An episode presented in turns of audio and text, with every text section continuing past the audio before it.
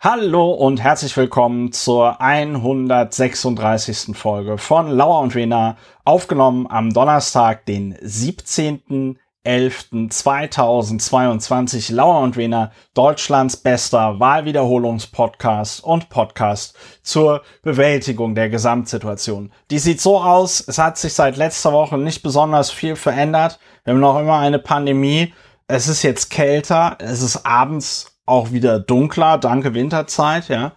Ähm, und äh, mein Podcast-Partner, der Berliner Strafverteidiger Dr. Ulrich Wehner und äh, ich, wir podcasten von zwei verschiedenen Orten aus, telefonieren miteinander, sind die meiste Zeit dieses Telefonats über eine Leitung miteinander verbunden und äh, wir machen das Ganze hier, um, wie schon eingangs erwähnt, die Gesamtsituation zu bewältigen. Guten Abend, lieber Ulrich. Hallo, guten Abend, lieber Christopher. Du Berliner, Wahlberliner, Publizist, Wahlberliner, Mitglied des Berliner Abgeordnetenhauses AD und in SP. Du Berater. und Universalgenie. Ja, äh, danke, wir danke, sind, danke. Wir sind verbunden, wir. Äh, auch über, eine, über Telekommunikationseinrichtungen. Anders ist das ja bei den Generalstabschefs der Supermacht Vereinigte Staaten von Amerika und der Ex-Supermacht äh, Russland. Die haben ja versucht miteinander zu telefonieren, als da die Raketenteile in der Republik Polen Menschen getötet haben, aber da hieß es, ich glaube, es war der Generalstabschef der USA, der hat seinen russischen Counterpart nicht erreicht, konnte keinen Kontakt herstellen kein Anschluss unter dieser Nummer. Ja, ja. hätten sie hat immer hätten auf Wahlwiederholung gedrückt wahrscheinlich, so wie in Berlin. Hätten sie mal, hätten sie mal sich einen verifizierten Twitter-Account besorgt ja. und sich dann Direct Messages geschrieben. Ja, Ulrich, äh, wie halten wir es? Äh, sagen wir noch, wie es uns geht, oder sagen wir einfach awesome? Ja, wir sagen erstens awesome und zweitens begrüßen wir die normale, konventionelle, nicht atomgetriebene Erkältung wieder im Lande die aller ja, Orten beide, wütet, ja. also nicht nur bei uns, das, äh, das Patientenschutz ja. dürfen wir nicht sagen, aber ähm, aller Orten wütet die.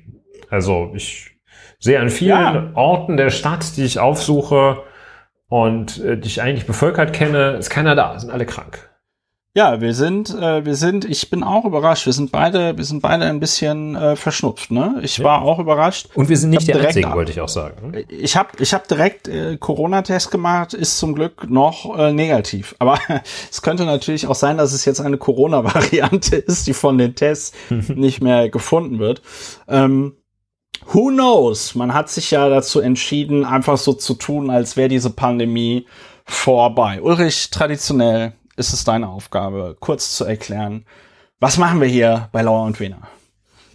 Ja, wir sind äh, mit einem patentgeschützten Rezept der Emotionsregulation tätig, auf den Markt gegangen. Wir stellen das weitestgehend kostenlos zur Verfügung, weil es so wichtig ist. Und das funktioniert so.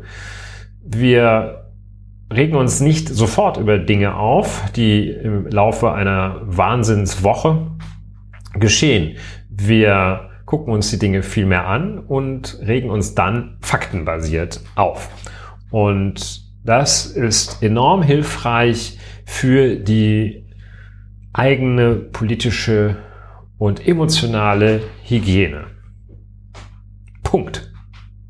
Ja, es ist, äh, es ist extrem wichtig. Ich habe ja dieses Jahr, wie auch die HörerInnen, haben wir ja leidvoll erfahren, was passiert, wenn wir nicht so regelmäßig podcasten. Es ist ein Unterschied wie Tag und Nacht. Ich kann es nochmal sagen. Das hier ist wie äh, 30 Minuten Sport am Tag oder Gesprächstherapie, wahrscheinlich sogar äh, besser. Und wir regen uns gerne äh, für euch auf, liebe HörerInnen, damit ihr es nicht tun müsst traditionell sage ich an dieser Stelle noch, manchmal bewerten sich die Sachen von selbst. Wenn wir über unseren Artist in Residence äh, Friedrich Merz reden, wenn es um den Bundesfinanzminister Christian Dornige Chancen Lindner geht oder zum Beispiel, wenn er kommt ja nicht häufig vor, aber wenn Alexander Dobrin zum Beispiel den Mund aufmacht, so wie in der letzten Folge, dann wird es äh, schwierig. Das war, über, das war schlimm. Das, das war schlimm. Da werde ich noch meinen Kindern von erzählen. Und um schlimme Sachen soll es jetzt auch im äh, nächsten Abschnitt des Podcasts gehen, worüber wir nicht reden. Da fragt man sich, hä, was soll das denn sein? Ihr redet über Sachen, über die ihr nicht redet. Wie soll das gehen? Ich erkläre es kurz.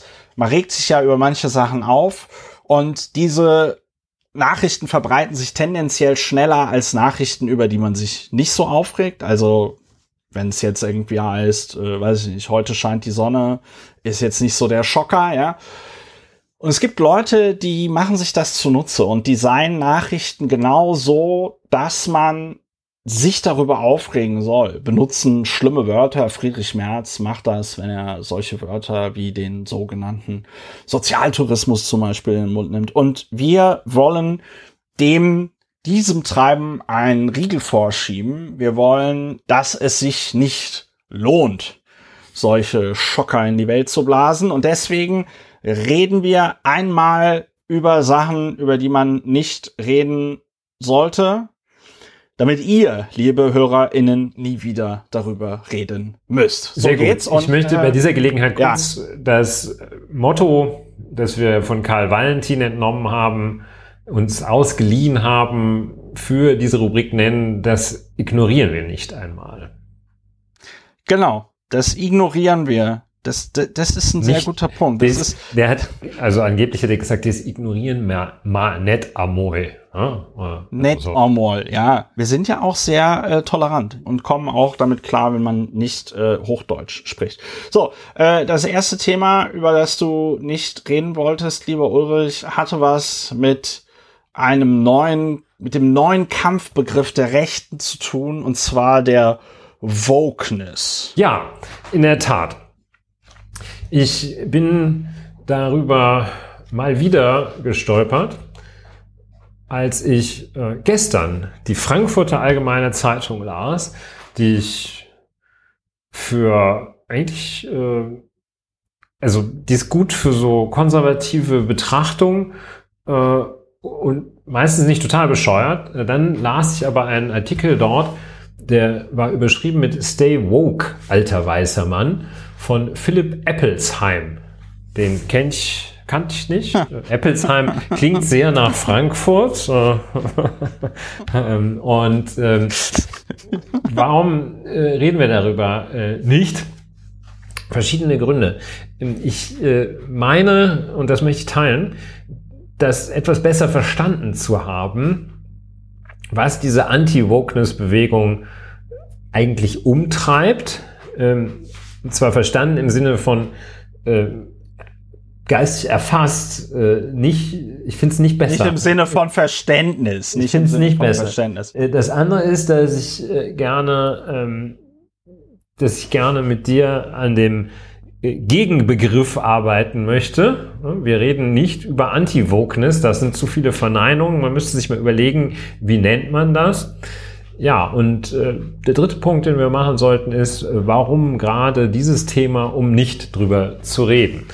Und ich zitiere mal aus diesem Leitartikel des Herrn Philipp Eppelsheim. Leid, Leid, Leid mit T und leider nicht mit D, ne? Ja, also es ist tatsächlich der, äh, der äh, leitende Artikel, wenn äh, das in der FAZ so gemeint ist, äh, also weiterhin so gemeint ist, dass der, wenn man sich das anschaut, die beiden rechten Spalten, da gibt es immer einen großen und einen kleinen Meinungsartikel, vom Volumen her groß und klein. Und der vom Volumen her große ist also der, der sich mit Fragen der Wokeness auseinandersetzt. Und ja. Herr Philipp Eppelsheim den, den, den stört da irgendwas so massiv, wie ähm, letztlich all diese Menschen wahrscheinlich, die sich äh, irgendwie ganz, ganz wild beschweren. Und seine Beschwerde, äh, die kann man sehr gut an folgendem Satz ähm, sehen. Eine radikale und lautstarke Minderheit verändert die Gesellschaft und zieht ihre eigenen Linien des Sagbaren und politisch Korrekten. Universitäten sagen Vorträge ab, Stichwort Cancel Culture. Das Gendern zieht ein in Medien und Institutionen. Straßen werden umbenannt. Kinderbücher gelten als rassistisch.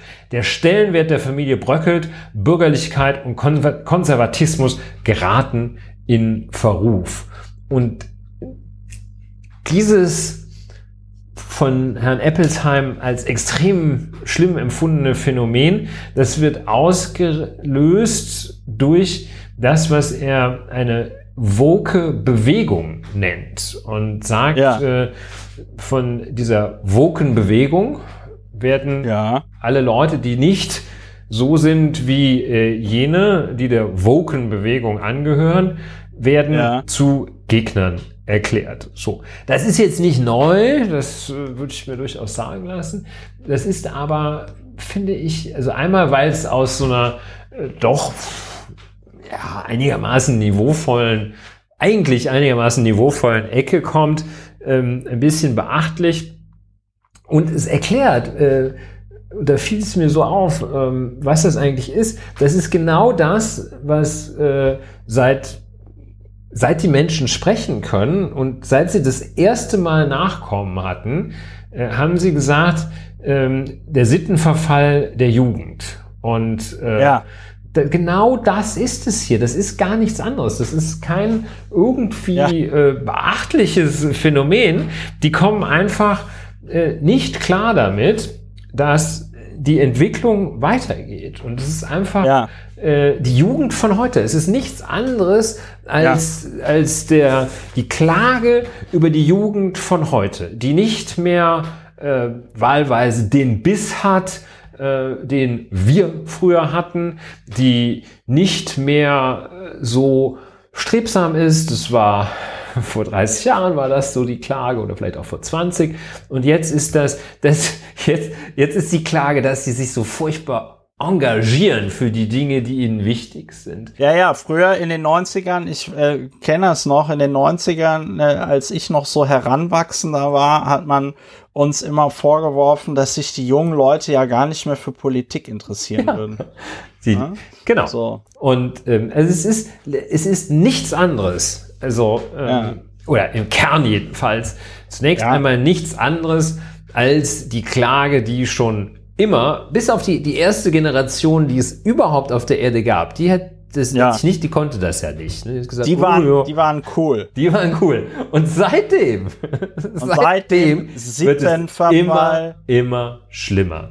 So, ja. und äh, zweiter äh, Punkt, äh, weshalb ich das in der Rubrik nicht drüber reden ansprechen möchte, ist eben genau dieses Phänomen, dass man unter Verweis auf die vermeintlich ach so böse Wokeness ähm, versucht, einen riesen Popanz aufzuziehen, der in ja. Wirklichkeit in seinem ganzen Kern ein Nullum ist. Das ja. Gibt es in dem Sinne gar nicht. Es gibt Leute, die es schon immer gab, die andere Meinungen akzeptieren oder die andere Meinung nicht akzeptieren. Es gibt Leute, die sich anständig benehmen. Es gibt Leute, die das anständig benehmen, vielleicht etwas sehr eng definieren und verstehen. Es gibt Leute, die das sehr weit verstehen. Es gibt Leute, die gern komische Geräusche beim Essen machen. Dann gibt es andere Leute, die das total penibel verhindern. Und dann gibt es so die mittellauten Rülpser beim Essen äh, und so weiter. Und äh, also deshalb meine ich, ist es ein, ein absolut prädestiniertes Thema für die Rubrik, nicht drüber zu reden. Ja. Denn es wird dadurch geadelt, dass man drüber redet, als gäbe es das wirklich. Es ist einfach nur einerseits die Beschwerde über den Verfall der Sitten und die böse Jugend von heute und andererseits nichts anderes als die gesellschaftliche Aushandlung von dem, was anständig, modern und zeitgemäß ist. Ja, Nothing else. Also, und jetzt würde ich gerne else. den Begriff, den Gegenbegriff äh, irgendwie äh, entwickeln. Welchen Gegenbe zu Gegenbegriff? Äh, dem Kampfbegriff der Wokeness. Was sind denn die anderen? Sind das die Ja, die, die sind Sleeper einfach Reaktion Nein, die reaktionär. Die halt reaktionär. Also erstens, ja, ich kann dieses erstens. Unbehagen äh, mit mit dieser ja, sagen wir mal, es gibt die, es gibt ja nicht die Vogue-Bewegung als homogene Masse. That's the so, point, ja. ja. Ähm, und ich kann dieses Unbehagen irgendwie verstehen. Mir ist es auch schon das eine oder andere Mal passiert, dass ich irgendwas auf äh, Twitter geschrieben habe, wo dann irgendwelche Leute gesagt haben, äh, das kannst du so nicht machen. Ich habe mich zum Beispiel mal ähm, über so eine NPD-Kandidatin äh, lustig gemacht, die hatte auf ihrem äh, Plakat, glaube ich, irgendwie stehen, äh, jung, frech, national oder irgendwie so, ja, und dann habe ich das nochmal getwittert und habe halt einfach dazu geschrieben, äh, jung, frech, adipös, ja, und äh, da wurde mir dann wortreich beigebracht, warum ich nicht die Fettleibigkeit, also die offensichtliche Fettleibigkeit dieser Frau, obwohl, also, obwohl es eine bekennende Nazi-Braut war, ja, durfte ich also laut nicht weniger Leuten, auch aus meiner Peer Group, ich durfte dann nicht mehr sagen, dass sie fett ist. So. Und äh, verstanden habe ich es bis heute nicht, aber sagen wir mal so, ich habe es akzeptiert. Aber wenn du jemanden beleidigt hast, dann tut es dir leid. Und wenn ich jemanden, und wenn sich einige Leute durch das, was ich gesagt habe, weil sie es eben nicht verstehen, wenn sich dadurch einige Leute beleidigt fühlen und in ihren Gefühlen verletzt fühlen, dann tut es mir für sie leid. Ja. Nee, und, ähm, Herr Kardinal, also, vielen Dank. Nehm, ich nehme die Entschuldigung im Namen von äh, allen Missbrauchsopfern an. Sehr gut. Nein, und also ich kann also dieses Unbehagen verstehen, aber wie du das gesagt hast, so be it. Die Welt entwickelt sich weiter. Ja, wir lesen auch nicht mehr das Alte Testament und sind irgendwie der Meinung, dass das irgendwas äh, ist, was man irgendwie eins zu eins äh, zu glauben hätte oder äh, was man jetzt zum Beispiel, weiß ich nicht, abends seinen Kindern vorlesen sollte. Da gibt's, also im Alten Testament, müsst ihr mal googeln, gibt's richtig Hardcore-Zeug drinne, wo die dann so Leute in Öl frittieren und sonst, also ich denke mir das nicht aus, das ist wirklich so. Ähm, also da, stehen richtig üble Sachen drin, ja. Und ähm, da sagt jetzt auch niemand, oh, das wäre doch jetzt eine tolle Idee, das Alte Testament, die richtigen Schocker-Stories, äh, den Kindern abends vorm Bett gehen vorzulesen, weil dann lernen die nochmal, dass wenn man nicht auf den lieben Gott hört, es eins irgendwie drauf gibt. So, und es lässt sich ein bisschen flapsig dieses ganze Ablehnen die, dieses Kampfbegriffes Wokeness lässt sich eigentlich flapsig zusammenfassen unter, die wollen halt ungestraft das N-Wort sagen, ja, und äh, regen sich halt darüber auf, dass sie es nicht mehr können. Ja, die regen sich halt einfach darüber auf, dass dieser Alltagsrassismus, der Alltagssexismus, den sie irgendwie, weiß ich nicht, jahrzehntelang gekannt haben, dass das jetzt alles nicht mehr möglich sein soll, weil halt die Leute, die davon betroffen sind, von diesem Rassismus, jetzt auch mal was sagen können und auch sagen können, ey, ich finde es scheiße, ich finde es nicht gut, äh, dass die sich eben auch auf, äh, weiß ich nicht, Plattformen wie Twitter äh, Gehör verschaffen können oder äh, irgendein Video machen und das äh, auf Instagram posten oder whatever und äh, dadurch dann halt Aufmerksamkeit bekommen und äh, dadurch es halt einfach auch äh, schwieriger ist, diese, diese, diese Alltagsrassismen und diesen ganzen niveaulosen Scheiß in die Welt zu blasen. Darüber regen die sich auf, nicht mehr, nicht weniger. Und natürlich gibt es da Auswüchse, also zum Beispiel, wenn, wenn weiße Musiker auf irgendwelchen Festivals wieder ausgeladen werden, weil sie Rasterzöpfe haben und äh, das Ganze dann unter dem Rubrum Cultural Appropriation abgelehnt wird, da kann ich, da kann ich mir, kann ich mir auch nur an Kopf fassen. Und ich sag mal, das Problem auch an diesem ganzen Wokeness-Kram ist, dass die Hauptkritik daran vor allen Dingen von so Leuten wie äh, Julian Reichelt und Ulf Poschert kommt. Und äh, sorry, aber wenn sag ich mal, Julian Reichelt und Ulf Poschert dagegen sind, dann musst du halt leider dafür sein. Also man will ja mit denen nicht undifferenziert in einen Topf geworfen werden. Lange Rede, kurzer Sinn. Äh, du hast es schon gesagt, es ist ein totaler Popanz. Die Leute wollen halt einfach ihren reaktionären Scheiß wieder rausblasen, beziehungsweise interessieren sich dann auf einmal, weißt du, 2000 Jahre lang hat niemand mehr Karl May gelesen, es hat keinen Schwanz interessiert, ja. Und äh, auf einmal sind alle wieder ganz große Karl May-Fans, weil äh, der junge Häuptling Winnetou das Buch zum Film aus dem Sortiment genommen wird oder so, ja. Genau. Und dann schreien die, dann schreien die Cancel Culture, ja, obwohl sie es vorher auch halt, wie gesagt, nicht interessiert. Genau. Und dann ist noch festzustellen, dass es ja äh, auch obendrein, unabhängig von aller Bewertung, objektiv falsch ist, denn sie alle, die wollen, können und dürfen Karl May lesen und dürfen den auch Ja. laut vorlesen, auch ihren Kindern.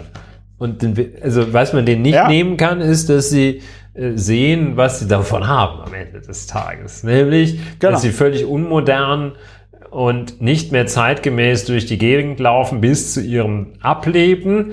Und das ist natürlich äh, doof. Ne? So. Die regen sich einfach darüber auf, dass sie Widerworte kriegen für den Scheiß, den sie in die Welt blasen. Jawohl. So. Schöne Grüße auch an Dieter Nuhr, auch so ein. Und Lisa Eckhardt. Und Lisa, Lisa Eckert. Eckhardt. Ja. Von der hat man ja glücklicherweise dank der Cancel Culture nicht mehr so viel gehört. Ja. Sehr gut. Okay, komm, wir Sehr reden über was anderes nicht. Und zwar Äh, ja. sucht ihr was aus. über unseren Lieblings, über unseren Lieblingsphilosophen. ja. Über unseren Lieblingsphilosophen, über den wir, glaube ich, in diesem Podcast glücklicherweise erst einmal geredet mussten. haben oder so im, im, äh, äh, im Zuge irgendeines offenen Briefes, den er rausgehauen hat. Und zwar über den äh, Philosophen Richard David Precht.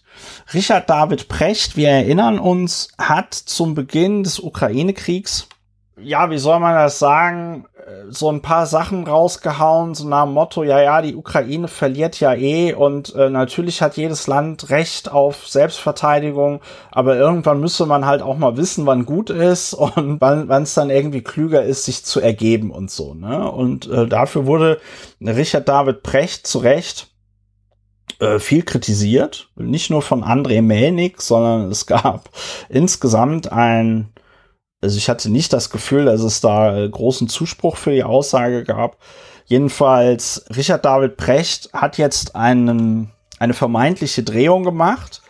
Und die neue Züricher Zeitung, die wir ja hier wirklich nicht oft zitieren, Heute haben wir schon, aber jetzt, wo wir die FATS schon hatten, nehmen wir jetzt die Ja, NZZ auch. Deutschlands, wir sind Deutschlands konservativster Podcast. So, wenn die NZZ sowas schreibt, dann sollte man sich halt echt Gedanken machen. Der Fernsehphilosoph Richard David Precht hat sich mit seinen Äußerungen über die Ukraine blamiert. Jetzt rudert er halbherzig zurück. Was ein Eingeständnis der eigenen Fehlbarkeit hätte sein können, wurde arrogante Besser Besserwisserei.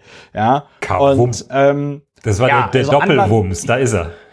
ja, Anlass, Anlass, des, Anlass dieses ähm, Artikels oder dieses Kommentars ist ein Interview Richard David äh, Prechts, das er der Rheinischen Post gegeben hat.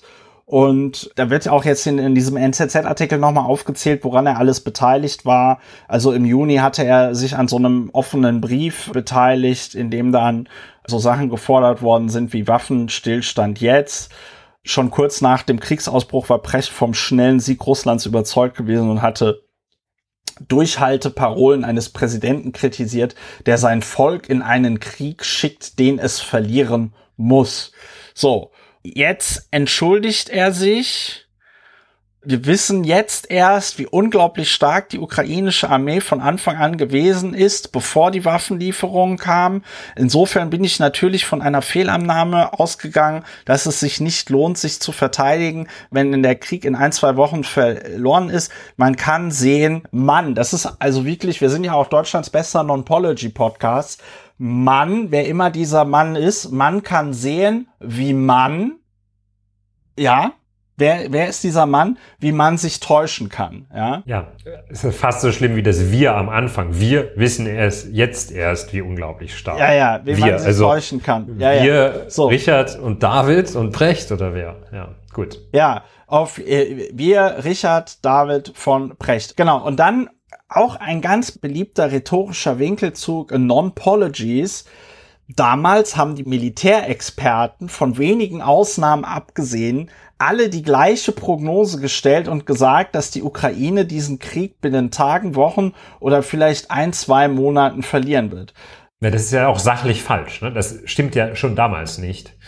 Äh, das war ja nicht die, das war ja nicht die herrschende Meinung damals. Die herrschende Meinung war anderes. Die herrschende Meinung war anders, aber Precht stellt es halt so dar, so nach dem Motto, ja, also ich habe das damals so gesehen, aber eigentlich haben es ja alle damals so gesehen, also war es auch eigentlich gar nicht so schlimm. Ja, Richard David Precht, irgendwo hatte er dann noch geschrieben, die Ukraine in eine Position der Stärke zu bringen, ist viel besser geglückt, als nahezu alle Beobachter, auch ich, zu hoffen gewagt haben. Ja, also er, er sagt, so, ja, ja. Es, es, wird offensichtlich. Ich würde noch kurz äh, darauf hinweisen, warum man wie viele oder auf, auf einige 5000 der guten Gründe verweisen wollen, darüber eben nicht zu reden.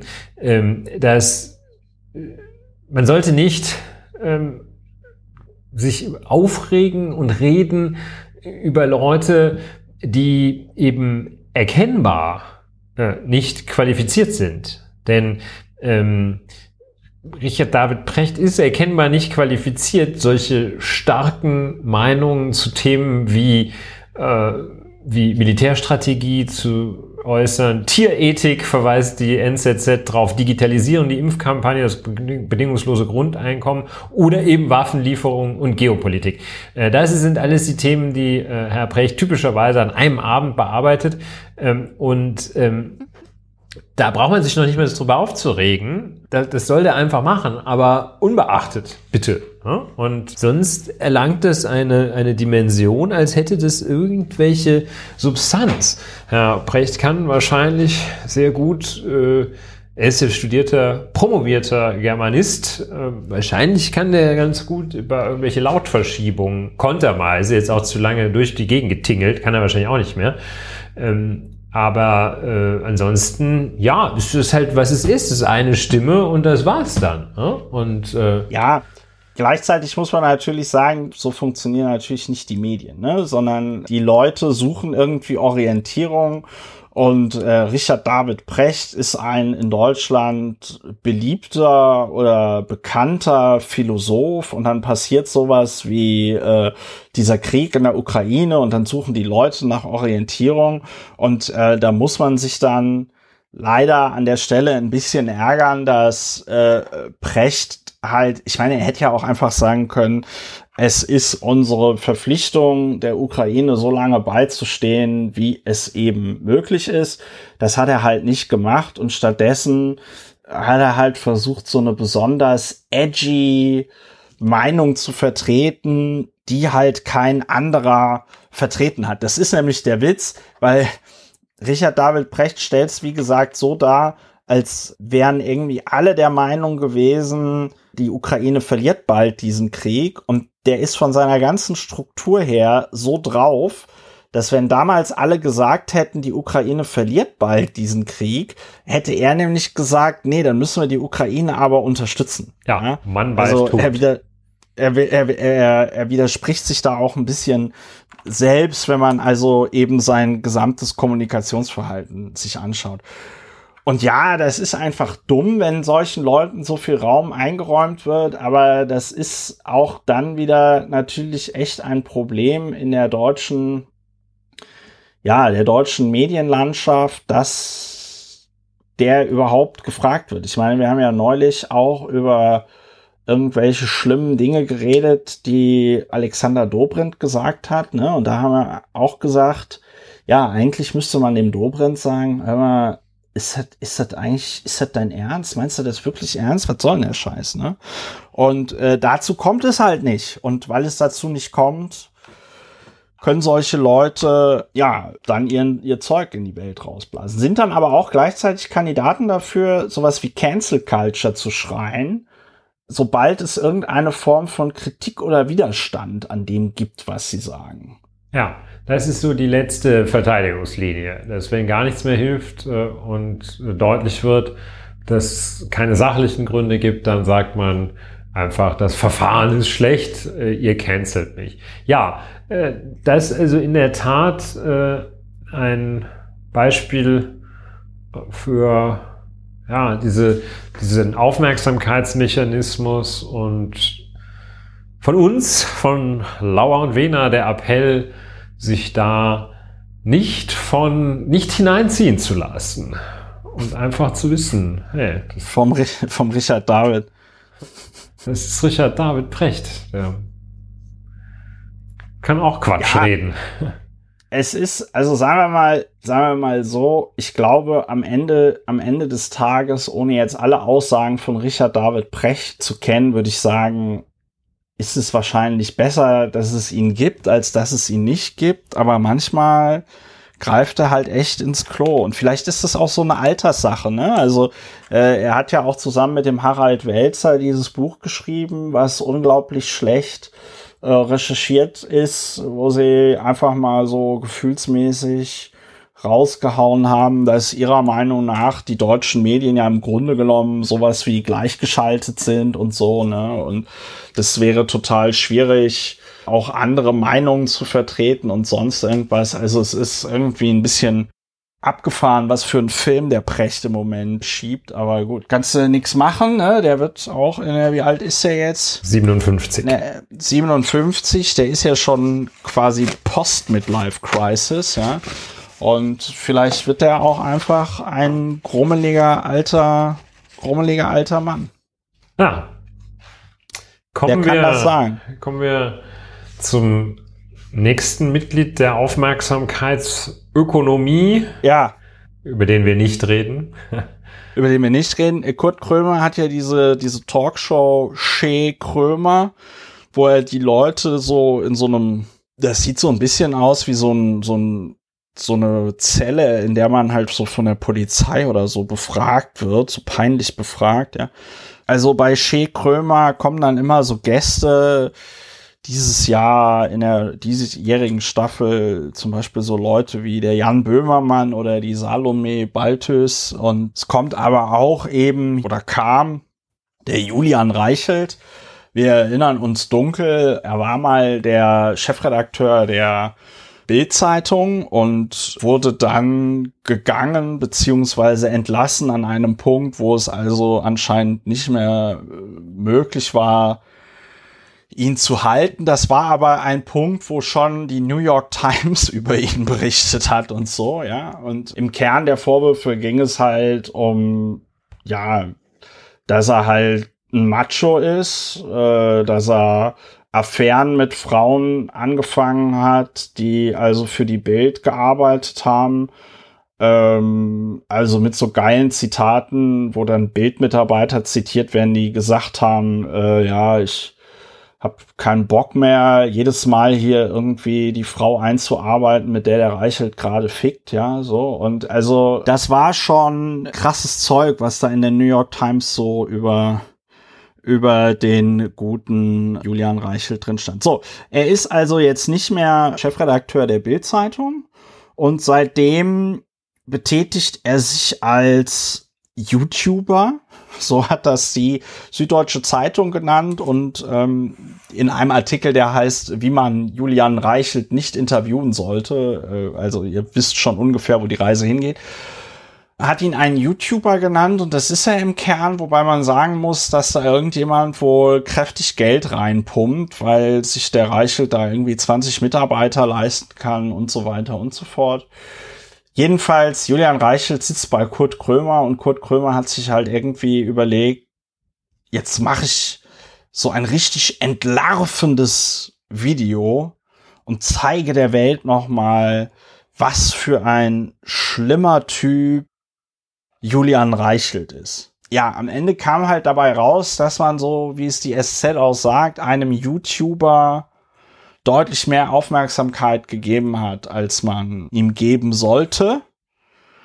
Zwischendurch wurde es auch echt peinlich. Also dann haben sie irgendwie so eine Frau hinter der Schattenwand gezeigt, die dann gesagt hat, ja, ja, also der Julian Reichelt, der, der konsumiert auch Kokain und so, ja. Also sagen wir mal, vor, vor Gericht wäre dieser Beweis, glaube ich, in dieser Form nicht zugelassen das Land worden. So. Und dann und damit hat man natürlich so Steilvorlagen liefer, ihm so liefern können, wo er dann so Sachen gesagt hat, irgendwie, wie war das nochmal? Sie benutzen irgendwie verachtens äh, Werte, Methoden und deswegen sind sie verachtend oder irgendwie irgendwie so sinngemäß, ja. Ich krieg's gerade nicht mehr zusammen. Also es war wirklich nicht schön, weil man am Ende des Tages halt einfach einem Typen äh, Aufmerksamkeit gegeben hat, die die er nicht verdient hat. Und deswegen will ich jetzt auch gar nicht weiter über Julian Reichelt reden und über dieses misslungene misslungene Interview von Kurt Krömer, den ich ja eh gefressen habe, weil er kennst du diese Leute, die jetzt alle wie heißt jetzt die Influencerin, über die sich auch alle äh, aufregen, Kati Hummels, ne? Ja. Diese ganzen Leute, die jetzt ihre vermeintliche Depression zu Geld machen, indem sie ein Buch schreiben. Und äh, bei Kurt Krömer gab es ja auch die wundersame Heilung, ja. Äh, ein Monat in irgendeinem so Sanatorium und da war sie weg, die Depression. Ich selber, der mit einer Depression zu kämpfen hat, kann sagen. Kathi Hummels hat sie jedenfalls nicht weggekriegt, meinst du?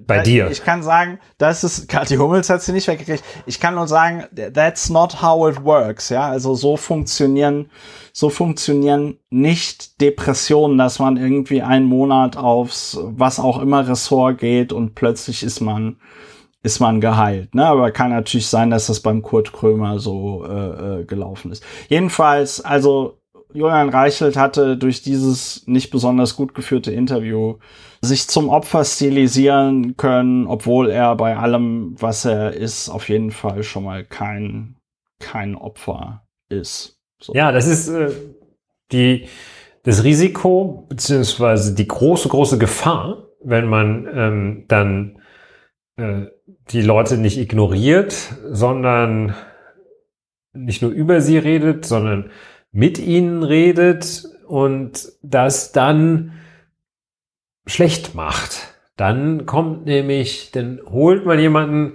der im Grunde genommen als solches unwichtig ist wie Julian Reichelt, holt man ihn wieder zurück. Man sorgt für einen Comeback. Mann, in diesem Fall Kurt Krömer und Laura Hertreiter und Nele Polacek haben da finde ich sehr äh, kluge Sachen gesagt, äh, dass ähm, Julian Reichelt äh, wichtig war, als er Bild-Chefredakteur war. Da musste man sich mit ihm auseinandersetzen, weil obvious äh, er da ein meinungsbildendes Medium, ein leider meinungsbildendes Medium, das sehr viel über unser Land und zu unserem Land sagt, leitete wo er das nicht tut, muss man ihn, wenn er was Kluges sagt, kann man ihn äh, ernst nehmen. wenn er total Mist erzählt, braucht man sich noch nicht mehr darüber aufzuregen. Ja, und wenn man sich so seinen Twitter-Feed anguckt, dann kann man definitiv sagen, dass Julian Reichelt also definitiv ziemlich viel Mist erzählt. Und ich habe jetzt auch noch mal in dem SZ-Artikel das Zitat gefunden, was mir vorhin nicht so richtig gelungen ist. Julian Reichelt hat dann gesagt, also nach dieser Frau hinter der Schattenwand mit verstellter Stimme, die dann gesagt hat, ja, der Julian Reichelt hat dann irgendwie Koks-Lines gezogen und so, ja. Und dann sagt er, sie benutzen Methoden, die sie eigentlich abstoßend finden und das macht sie und ihre Methoden abstoßend. So, und ich will jetzt gar nicht darauf eingehen, dass der Satz in sich schon auch wieder so ein paar Auffälligkeiten hat, aber wenn Julian Reiche zu dir in einem Interview sowas sagen kann und du ihm eigentlich nicht besonders gut widersprechen kannst, dann hast du halt schon, dann hast du halt schon verkackt, ne? Und ich finde, man kann auch von einem Kurt Krömer erwarten, dass er sich irgendwie ordentlich auf so ein Interview vorbereitet und das attestieren ihm zumindest die beiden Autorinnen von der Süddeutschen Zeitung, hat er wohl auch nicht äh, ordentlich gemacht. Ne? Ja. ja. ja. ja. So ja, ist es. So ist äh, das Leben. Augen auf beim nicht drüber reden. beim nicht drüber reden und ich sag das aber auch tatsächlich, ich habe ja das auf Twitter tatsächlich so gemacht. Also so Leute, die wo man wirklich sagt, am besten nicht, nicht mal ignorieren, ja.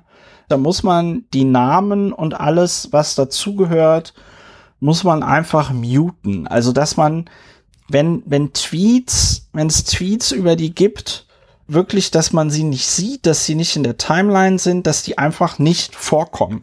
Und das wirkt wirklich Wunder, ja. Also gewisse Personen kommen in meinem Leben einfach nicht mehr vor. Also zum Beispiel habe ich hier ja auch schon erwähnt, Kevin Kühnert, ne, obwohl der Generalsekretär der SPD ist, habe ich gemutet, weil mich der Scheiß zu sehr getriggert hat. Ja, und seitdem geht's mir wunderbar und Kevin Kühnert ist für mich ungefähr so aktiv in der Politik wie, weiß ich nicht, hier den Namen irgendeines Hinterbänklers einsetzen, den man auch nicht kennt. Und äh, ich sage das auch immer Freunden und Bekannten, die dann doch über so Leute wie Julian Reichelt twittern und so. Ich sag, Leute, lasst das sein. Gebt denen keine Aufmerksamkeit. Und ich habe neulich so einen Tweet gesehen, der hat es auch noch mal ganz gut zusammengefasst. Da schrieb dann jemand, also ich kenne die Leute, ich kenne hier einige Leute, von denen es immer heißt, man soll nicht darüber über sie reden oder sonst irgendwas, nur dadurch, dass ihr die ganze Zeit über sie redet, ja. Hm. Und ähm, ja, gefährlich, ja, also, gefährlich. Wir, der Tanz auf der Rasierklinge, der Tanz auf der Tanz Rasierklinge. Auf der Rasierklinge. Ja, nee, also ich finde, man kann das schon so für educational purposes kann man da halt schon mal drüber reden und so, ne? Aber man muss halt auch wissen, wann ist gut. Und das ist bei uns und Julian Reichelt jetzt. Und so äh, wir machen einfach weiter in diesem schönen, in diesem schönen Podcast. Mit worüber wir nicht reden, sind wir an dieser Stelle fertig. Kommen wir zur Zahl der Woche. Frage der Woche haben wir nicht, auch weil wir ein besonders kompakter Podcast sein wollen. Zahl der Woche ist acht Milliarden. 8 Milliarden. warum? Weil die Menschheit jetzt tatsächlich nach Schätzungen der Vereinten Nationen äh, die 8 Milliarden Marke gerissen hat, Tendenz steigend. Also in den Industrienationen eher nicht, ja, aber äh, insgesamt ist die Weltbevölkerung noch am steigen. Ja, Prognosen sagen, es geht bis äh, 10,3 Milliarden hoch. Äh, Wachstum verlangsamt sich wohl jetzt schon ein wenig, geht noch hoch bis 10,3 Milliarden und geht wieder runter. Immer schwierig, schwierig, schwierig. Ähm, ist interessant, äh, so ein bisschen ist ja noch schwieriger zu bestimmen als der ein Millionste Gastarbeiter. Wem gibt man ja, das Mofa? Wem gibt man die Wem Gäste? sagt man hier, du bist äh, der acht Milliardste Ehrenbürger, herzlichen Glückwunsch im Kreiskrankenhaus. Man weiß gar nicht wo, ne? ob das jetzt im Kreiskrankenhaus ähm, von Addis Abeba war oder im Kreiskrankenhaus von Heinsberg. Ähm, das weiß man alles nicht. Ähm, denn äh, das ist sehr schwer. Es gibt ja nicht das weltweite Geburtenregister. Deshalb, also vorgestern ist offiziell diese Marke überschritten worden. Vorgestern, aus Sicht von heute, äh, war der 15. November. Und da hat man einfach gesagt, in diesem Monat ist es soweit, wir wissen nicht genau wann, nehmen wir die Monatsmitte, sprich 15. November. Da war offizieller 8 Milliarden Tag. Und ja, äh, so, ja, äh, 8 Milliarden, da muss ich mal dran denken, dass äh, das liegt unterhalb der Hochrechnungen, die der in den, ich würde sagen, 60er, 70er Jahren sehr berühmte Club of Rome gemacht hatte, ähm, die, also so Hochrechnungen angestellt haben äh, zur Erdbevölkerung, mathematische Modelle, ähm, die sich dann, was bei Modellen halt häufiger der Fall ist, als nicht äh, so eintretend erwiesen haben. Ansonsten hat der Club of Rome aber oft recht gehabt. Ja, ich will auch was, auf was anderes hinaus. Ich will jetzt nicht den Club of Rome ja, ja. in der Generalkritik ja, unterziehen, sondern ähm, das ist so ein typisches, so ein typisches faules Argument, mit dem man äh, viele äh, der Wokeness-Gegner, viele der Reaktionären sagen, ja, ist alles nicht so schlimm. Das ist halt ja, Club of Rome hat doch gesagt, hier 2020, da habt ihr 14 Milliarden Menschen, ist doch auch nicht eingetreten. Also, und dann kommt jetzt der äh, absolute äh, intellektuelle Tiefflug und Fehlschluss, also tritt doch äh, Waldsterben, ist auch nicht eingetreten und äh, ja, tritt alles nicht ein, was ihr sagt. Ähm, aber das nur so am Rande. 8 Milliarden Zahl der Woche ist es, denke ich, wert. Außer uns beiden gibt es also fast 8 Milliarden weitere Menschen. Das ist schon krass, ne? Was ich ja, was ich ja Jeden Tag 100.000. Äh, 100.000 mehr, ja. Ja, was ich ja halt nicht mehr, 100.000 neue. Und 100.000 treten ab oder 80.000 oder so. Hm? Was ich halt, was ich halt einfach bemerkenswert finde bei der Bevölkerungsentwicklung, ist ja, dass man irgendwie Anfang des 20. Jahrhunderts noch so schätzungsweise 1,5 Milliarden Menschen hatte. Und ich einfach krass finde, dass das innerhalb von irgendwie 120 Jahren so dermaßen explodiert ist. Ist schon irgendwie, ist schon irgendwie abgefahren. Also, ja, äh, weiß ich nicht. Also klingt jetzt vielleicht. Ja, ich meine, 800, rund 8, so, aber 800 halt Milliarden von denen leben ja, hungern ja auch. Ne? Also insofern. 800 Millionen meinst du? Äh, Entschuldigung, ja. ja, das passiert natürlich ah, schnell, wenn man jetzt Tomato, so Tomato. Ja, nein, aber das ist das Traurige an dieser Stelle. Äh, das wissen die HörerInnen von Lauer und Wena natürlich äh, wahrscheinlich, weil sie ja nicht nur besonders attraktiv, sondern auch besonders klug sind. Wir könnten die gesamte Weltbevölkerung ernähren, tun es aber nicht als Menschheit, weil wir einfach nicht in der Lage sind, uns irgendwie darauf zu einigen, wie man das ganze Essen, was es gibt, intelligent verteilt. Ja. Was, was schade ist, was schade ist. Also diese 800 Millionen Menschen müssten nicht hungern. In ja. einer Welt, in der wir uns ein bisschen mehr Mühe geben würden. Aber sei es drum, ist halt, it is, it is what it is. 8 Milliarden Menschen auf der Welt. Da fällt mir ein, dieses Jahr ist ja auch das Soylent Green Jahr, ne? Kennst du noch Soylent Green mit Charlton Heston? Nein. Du kennst nicht Soylent Green mit Charlton Heston? Unbedingte, unbedingte Sehempfehlung.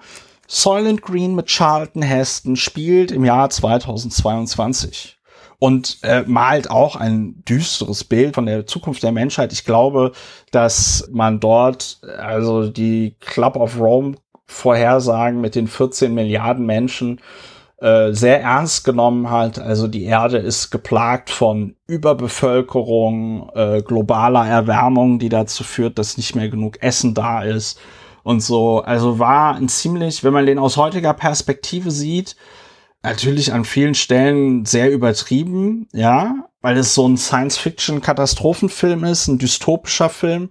Aber an vielen Stellen denkt man sich auch so, hm, ja, also der läuft da zum Beispiel immer, ja, die laufen da immer relativ leicht bekleidet rum und schwitzen halt die ganze Zeit und das soll halt irgendwie zeigen, dass es da sehr heiß ist aufgrund der globalen Erwärmung. Und wenn man so an die letzten Sommer zurückdenkt, ist das natürlich etwas, was man dann auch nochmal nachvollziehen kann. Ja, Soylent Green hier nochmal als äh, Filmempfehlung. Ja, Feuilleton, Kurzfeuilleton war das. Kurzfeuilleton. An dieser Stelle der kurze Hinweis, man kann diesen Podcast unterstützen. Alle Informationen dazu findet ihr auf plus.lauerundwener.de. Wenn ihr diesen Podcast bereits unterstützt, vielen herzlichen Dank dafür. Vielen lieben Dank. So, und dann kommen wir jetzt zu unserem ersten Thema. Über das wir reden. Über, über das wir reden. Und zwar hat der Verfassungsgerichtshof von Berlin auch am 15. November, wenn mich nicht alles ja, täuscht. Am 8 Milliarden Tag. Äh, am 8 Milliarden Tag hat er sein Urteil oder seinen Beschluss, nee, das ist ein Urteil, ne? verkündet in Sachen Wahlwiederholung im Land äh, Berlin. Wir erinnern uns daran, man kam ja in Berlin auf die sehr geniale Idee im September 2021 die Bundestagswahl, die Abgeordnetenhauswahl und den Berlin-Marathon alles am selben Tag äh, Volks Volksentscheid war auch noch dabei.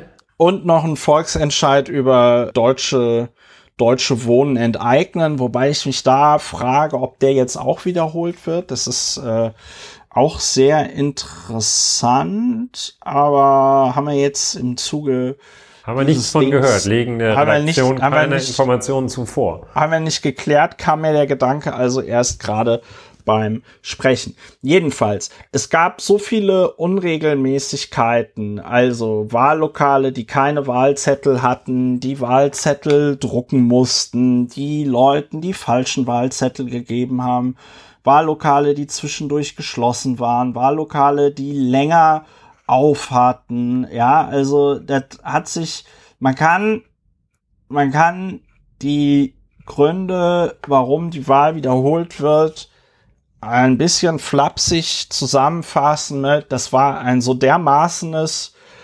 Kuddelmuddel, dass man davon ausgehen muss, dass es erheblichen Einfluss auf das Wahlergebnis hatte, also dieses Kuddelmuddel. Und weil wir das in einer Demokratie nicht wollen, wird die Wahl halt wiederholt. Einziges Problem dabei, nehme ich jetzt schon mal vorne weg, die Wahlwiederholung, das hatte ich ja schon mal in einer der vorherigen Folgen gesagt, ist jetzt nichts, wofür sich der Verfassungsgerichtshof Berlin entschieden hat, sondern die Wahlwiederholung ist halt das, was die im Zuge dieser Wahlprüfbeschwerde halt verordnen können. Das heißt, die, die, die können keine Neuwahl anordnen, sondern die können nur entscheiden über Wahlwiederholung oder Nicht-Wahlwiederholung. Und Wahlwiederholung ist natürlich deswegen so ein bisschen schwierig, weil alle Parteien nochmal mit genau den Listen und genau den WahlkreiskandidatInnen antreten, mit denen sie auch im September 2021 angetreten sind.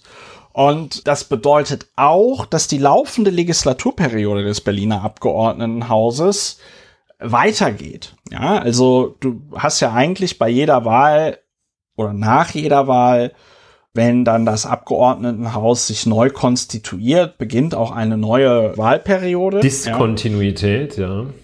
Ja, und jetzt ist es aber halt so, dass wir im Moment die, ich glaube, was haben wir, die 20. Wahlperiode oder so, ich bin mir nicht ganz sicher, die 19. oder die 20. Jedenfalls läuft die aktuelle Wahlperiode weiter. Das bedeutet, es wird im Februar 2023 gewählt und dann wird nochmal im wahrscheinlich September 2025 26, 26 ja. Hm. 26 ja, gewählt. Ja, ja. Das, nee, 26, das Prinzip ist klar geworden. Ja. Hm. So, bedeutet konkret, im Februar haben wir Neuwahlen, dann müssen die sich zurechtrückeln. Dafür brauchen die bis zur Sommerpause. Dann hast du die Sommerpause, dann beginnen die erst im September, Oktober 2023 richtig zu arbeiten. Und dann hast du ja, 2026 schon wieder die, die, die nächste Wahl. Also es ist alles ein bisschen schwierig. Da ja. wäre es in meinen Augen intelligenter gewesen, wenn das Abgeordnetenhaus zum Beispiel einfach Neuwahlen beschlossen hätte. Ja, äh, ein Aspekt, den du da genannt hast, sehr interessant, sehr kenntnisreich. Man kommt man merkt dann, dass du das Berliner Abgeordnetenhaus von innen kennst. Bei deiner Wahl ist ja alles mit rechten Dingen zugegangen. Äh, ein Aspekt, der ja leider nicht äh, bislang noch nicht oder allenfalls am Rande in einer Weise, dass ich ihn nicht gesehen habe, erwähnt worden ist, den du da gerade erwähnt hast. Ähm, das ist ja alles nicht nur lustig. Das ist ja alles. Nee, nee, äh, das ist überhaupt nicht lustig. Also, äh, das ist ja alles ähm, auch nicht, äh, vieles ist nicht reparabel. Das ist, lässt sich nicht äh, wieder gut machen. Ne? Also diese Legislaturperiode, wie du so kenntnisreich geschildert hast, ähm, die ist stark beschädigt. Das wird die Welt nicht untergehen und das Berliner Abgeordnetenhaus auch nicht. Äh, aber der Schaden ist doch viel größer, als dass es sich einfach restituieren ließe ne? durch eine Wahlwiederholung. Vielleicht noch ein äh, Punkt der Klarheit halber, äh, entweder habe ich nicht aufgepasst oder es ist noch nicht so deutlich gesagt worden, wie ich mir das wünsche. Ähm, die Bundestagswahl, die ja gleichzeitig stattfand, der, der, Marathon, der muss nicht wiederholt werden, heißt es. Äh, ja. Aber die Bundestagswahl ähm, muss in Berlin auch teilweise wiederholt werden. Und äh, in 327 der insgesamt wusste ich auch nicht, dass es so viele sind, 2256 Wahlbezirke der Hauptstadt, ähm, ja. sowie in 104 der 1507 Briefwahlbezirke muss auch die Bundestagswahl wiederholt werden. Ich glaube nicht, dass der Stuhl des Kanzlers wackelt. Ähm, die Furcht davor wäre auch unterschiedlich groß bei unterschiedlichen Akteuren, aber gut. Ähm, jedenfalls, also Bundestagswahl muss auch wiederholt werden. Also in, in Teilen Berlins. Und ähm, das ist äh, gar nicht mal der misslichste Teil. Der missliche Teil ist eben in der Tat dieser, dass die einen so großen Mist da angerührt haben, dass es auch ähm, alternativlos war, äh, das Ganze komplett zu wiederholen. Vielfach neigen ja ähm, öffentliche Einrichtungen, neigen staatliche Institutionen, Behörden dazu, äh, Dinge äh, rechtlich zu heilen. Da ist irgendwo ein Verfahrensfehler und dann sagt man, ja, komm, dann holen wir hier noch irgendwas nach und dann ist es wieder gut. Äh, haben wir vergessen jetzt hier den äh, den, bevor wir ihn verknackt haben, haben wir vergessen, ihn anzuhören. Na, hören wir ihn jetzt nochmal an und dann, oh Wunder, kommen wir zum Ergebnis. Ja, wir haben es angehört, aber es bleibt dabei. Ähm, so einfach ist es hier nicht. Ne? Es muss nachgeholt werden. Der Verfassungsgerichtshof des Landes Berlin ähm, hat mit sieben zu zwei Stimmen seiner RichterInnen entschieden. Also zwei meinten äh, dann. Alles Bingo Bongo. Ja, alles Bingo Bongo meinen die nicht. ähm, aber ich verstehe natürlich, wie es gemeint ist. Die meinten, ähm, die, es gibt so ein Minderheitenvotum, äh, die sagten, die Fehler seien schon sehr, sehr gravierend gewesen, ähm, hatten aber insbesondere wohl Zweifel an der äh, Mandatsrelevanz, an der Kausalität ähm, dieser Fehler für das Wahlergebnis. So. Äh, ja, das, äh, ja, das überzeugt jetzt nicht so ganz äh, auf Anhieb, auch ohne es wirklich gelesen zu haben. Ähm, aber ähm, ja, das ist halt irgendwo ist ja nun auch, das ist auch immer so ein äh, Argument, dass äh, das in vielen Fällen äh, gebracht wird in, in äh, Verfahren, was auch in der Öffentlichkeit sehr verbreitet ist, und naja, war ja nur so ein paar Formfehler. Also am ja, Ergebnis ja. ändert das ja nichts. Ähm, aber hier in diesem Fall kann es gar nicht anders sein, als äh, dass man äh, sagt, äh, dass gerade beim Wählen äh, ist das Verfahren von elementarer Bedeutung. In vielen Dingen ist das Verfahren von elementarer Bedeutung, aber auch gerade hier.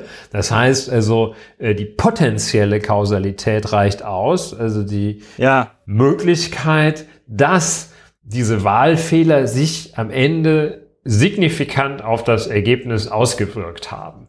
Ja. Und ähm, das reicht und das ist vollkommen richtig. Ja. Da passen auch keine, äh, keine Gegenmeinungen richtig ins Bild. Man muss dazu auch sagen, es ist ja nicht nur so, dass die Wahl aus dem Grund wiederholt werden können können werden muss. Also äh, der, der also die Mandatsrelevanz ist ja nicht der einzige Grund. Genau. Sondern es kann ja auch zum Beispiel sein, dass die Wahlgrundsätze verletzt worden sind. Ne? Also insbesondere die Gleichheit der Wahl und dass alle Leute die gleiche Möglichkeit zum Beispiel auch hatten, an der Wahl teilzunehmen. Und da muss man halt einfach definitiv sagen, dass dem äh, nicht so ist. Also ich habe, ich kann mich noch dran erinnern, ich hatte halt 2021 war ja meine erste Einschätzung auch also wenn der, wenn es hier nicht zu einer Neuwahl kommt, dann würde mich das wundern. Also was an der Einschätzung falsch war, ist, dass ich halt gedacht habe, es würde irgendwie zu einer Neuwahl kommen. Jetzt kommt es zu einer Wahlwiederholung.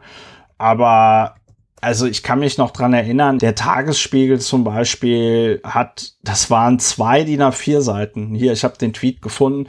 Der Tagesspiegel Checkpoint zählt so viele neue Fehler bei der Berlin-Wahl auf, dass er dafür zwei Seiten braucht. Und ich will mal kurz noch ein paar Fehler, einfach nur damit man mal ein Gefühl dafür bekommt, worum es da geht. Wahllokal 702 Mitte. Im finalen Ergebnis büßt die AfD 70 Prozent der im, vor, der im vorläufigen Endergebnis verzeichneten Stimmen ein. Erst 89, dann doch nur 26. Dafür wurde die Linke dort offenbar zunächst vergessen. Jetzt bekommt sie 89 statt 0 Stimmen. Übertragungsfehler heißt es vom Bezirk Mitte. Schlicht ein versehentliches Missgeschick der Person, die die Ergebnisse eintrug.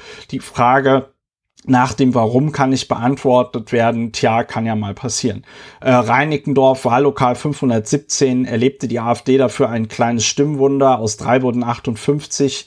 Die erhielt statt der vorläufigen, die SPD erhielt statt der vorläufigen 13 Stimmen am Ende 96.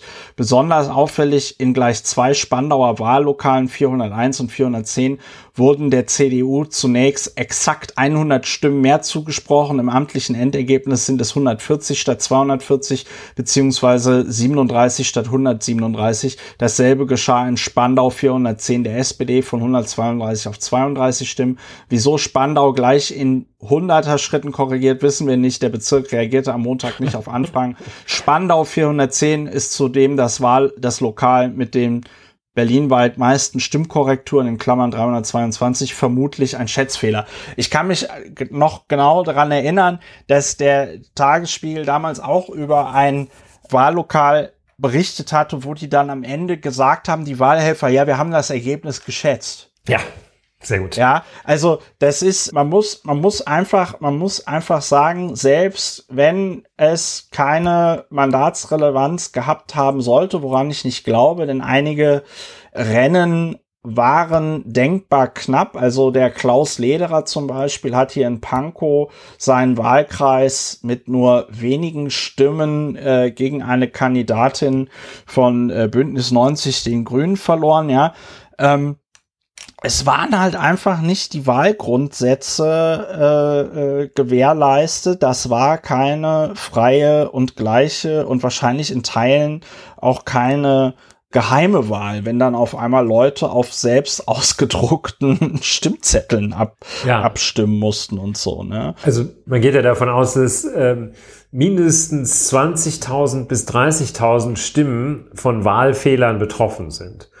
Und ähm, demgegenüber in einigen Wahlkreisen schon dreistellige Stimmenzahlen ausgereicht hätten, um die Sitzverteilung zu verändern. Also das ist, äh, das ist evident, äh, dass das eine potenzielle Kausalität des Wahl, der Wahlfehler für das Wahlergebnis gibt, meine ich. Also ja. das, äh, ja, ich bin mal gespannt, wie, ja. wie man das anders sehen kann.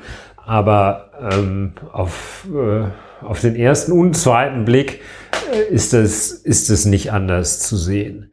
Ja, was mich tatsächlich, was mich tatsächlich stört, ist, man wusste relativ kurz nach der Berliner Abgeordnetenhauswahl, dass das alles ziemlicher Murks war. Und also, das ist jetzt, ne, manchmal gibt's ja haben wir ja in diesem Podcast auch oft, diese äh, He said, she said Situationen, aber wenn man, sag ich mal, sehenden Auges sich einfach angeguckt hat, wie viele äh, Sachen in den Wahllokalen gelaufen ist, dann wusste man, okay, das war keine saubere Wahl. Und, ja, das war nicht nur äh, so ein ähm, Gemurmel, dass da irgendwo so ein paar. Ja, die AfD ist ja auch gerne dabei, die sogenannte, und, und, und sagt dann hier Wahlfälschung zu Ungunsten der AfD und so.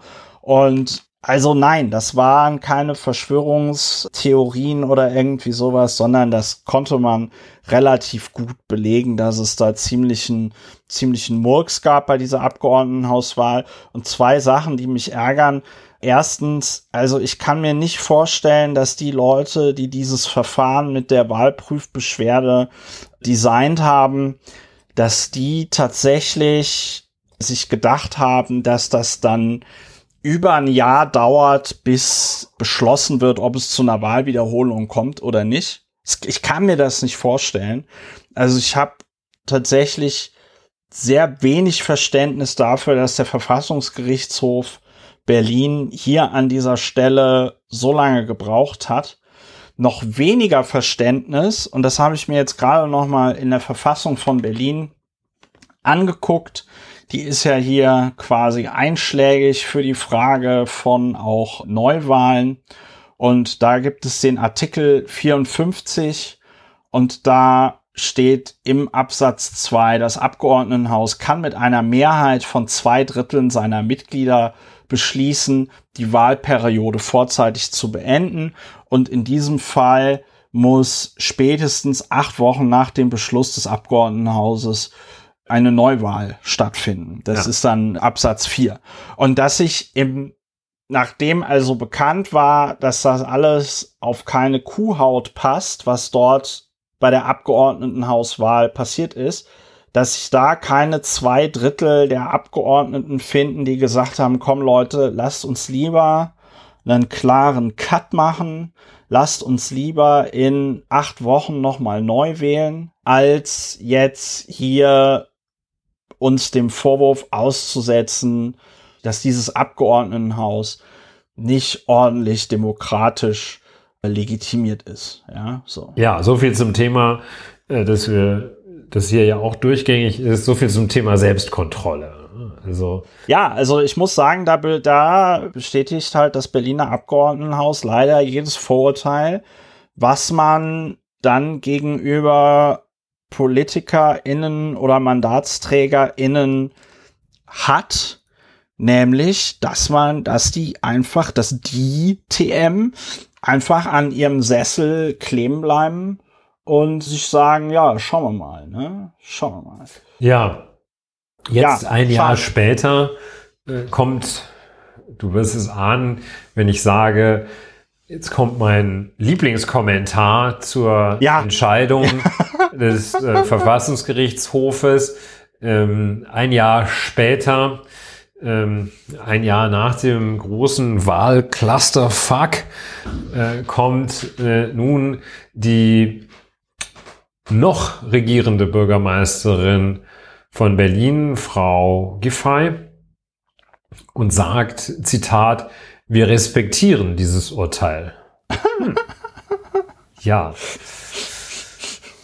Es muss man ja wirklich sehr, sehr dankbar sein, ne? dass, äh, so, ja. äh, dass hier der Verfassungsgerichtshof dann, äh, dass auch Frau Giffey das akzeptiert und ja. nicht zum, keine Ahnung, zum Sturm auf das Abgeordnetenhaus aufruft oder auf, das, auf den Verfassungsgerichtshof. Äh, ja. Wie dem auch sei. Wir respektieren dieses Urteil, sagt die regierende Bürgermeisterin Giffey. Hm. Ja, das also. Echt, ja, das ist wirklich, das ist wirklich sehr, sehr schwierig. Das ist sehr, sehr schwierig, diese Aussage. Ja, man hört Frau Giffey jetzt auch äh, hier in der äh, Lokalpolitik äh, mit so, in der Landespolitik, mit solchen sehr markigen Äußerungen jetzt in den letzten Tagen. Ähm, so zur Verkehrsgestaltung äh, ist viel gesagt. Die springt da ganz schön rum in den letzten Tagen und sieht ja Gefahr für ihren für ihr warmes äh, Stübchen als regierende Bürgermeister. Ja, ich muss mal gerade auf wahlrecht.de gehen und gucken, wie die letzte Sonntagsfrage in Berlin ausschaut. Das kann ich nämlich gar nicht auf Anhieb sagen. Es gibt wohl so einen leichten Frage. Abwärts. Ja, es gibt Trend. eine Insa, es gibt eine Insa-Umfrage tatsächlich vom 16.11. Äh, die wurde durchgeführt vom 7.11. bis 14.11. Das heißt, die Leute wussten wahrscheinlich noch nicht, dass es zu einer Wahlwiederholung kommt und die SPD und Grüne liegen laut Insa im Moment Kopf an Kopf 20 Prozent und die Linkspartei bei äh, 12 Prozent, wo man ja sagen muss, dass das angesichts der Implosion der Linkspartei, moment, die momentan auf äh, allen Ebenen zu beobachten ist, äh, noch eine ziemliche Leistung ist, da bei 12 Prozent zu stehen. Ja. ja, die Hypothese ist, dass es für die aktuelle Koalition reichen dürfte, nur allerdings mit einem Wechsel in der Spitze der Landesregierung bei 2020 ist es natürlich schwierig. Das aber, äh, ja, also bei, bei, bei 2020 müssten das äh, Franziska Giffey und Bettina Jarasch im Thunderdome klären. Zwei gehen rein, einer geht raus. Ne? Ja. Aber das äh, so runtergekommen ist Berlin noch nicht. Ja, also es wird, es wird spannend und es ist in der Tat ja auch ein bisschen beschämt. Es gab in der Geschichte der Bundesrepublik Deutschland einmal eine Wahlwiederholung in Hamburg.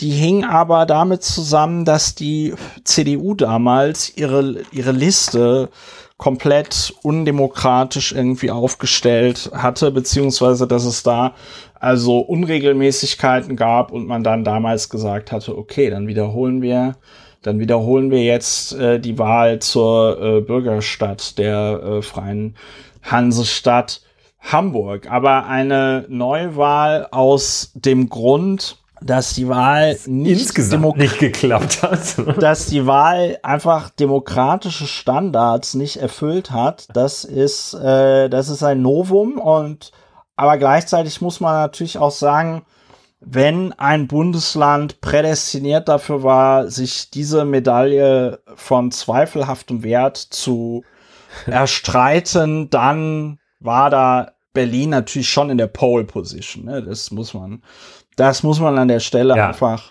also sagen. Ist verdient. Ist äh, verdient, verdient. Verdient, sagt man da im, in der Sportberichterstattung, würde man jetzt verdient sagen. Jetzt kommen wir vielleicht noch zu, du hattest ja Franziska Giffey, Giffey schon erwähnt, dass sie ganz generös gesagt hat, wir, wir respektieren das Urteil des Verfassungsgerichtshofes. Das ist schon starker Tobak.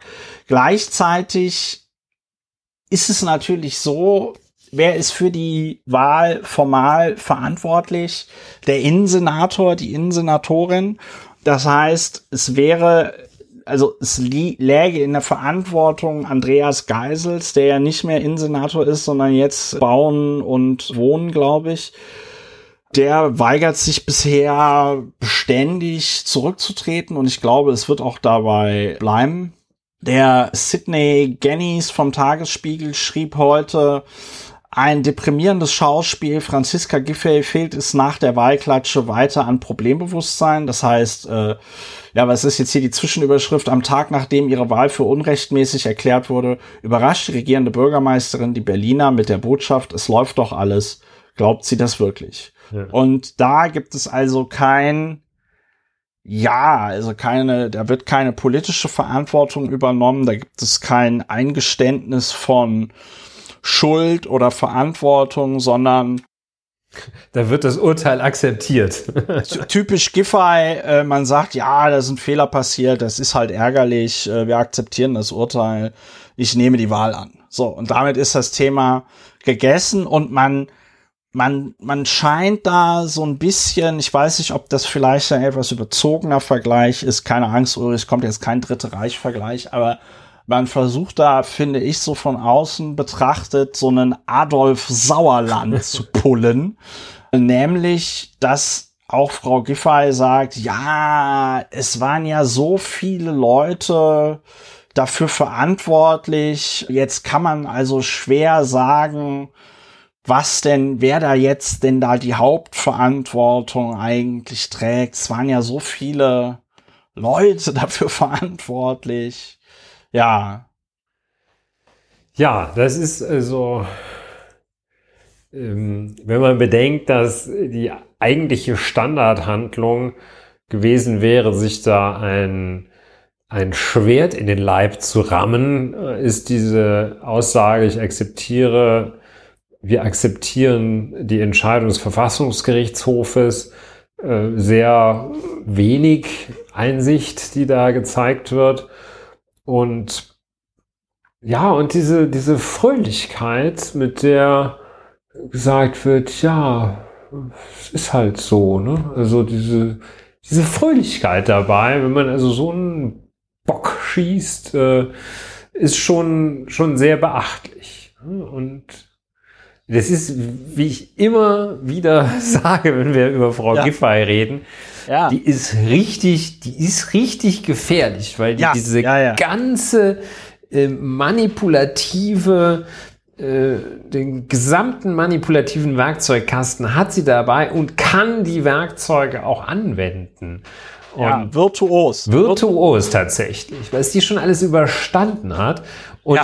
wie ähm, erinnert sich auch niemand. Wie, daran, ne? wie soll man sagen, wie äh, geschickt, äh, nachgerade trickreich sie es vermag, ähm, um solche äh, schwerwiegenden Mängel herumzuschiffen und schippern und äh, Schiff, Schiffen ist Schiffen, zu, äh, zu, zu, zu zweideutig.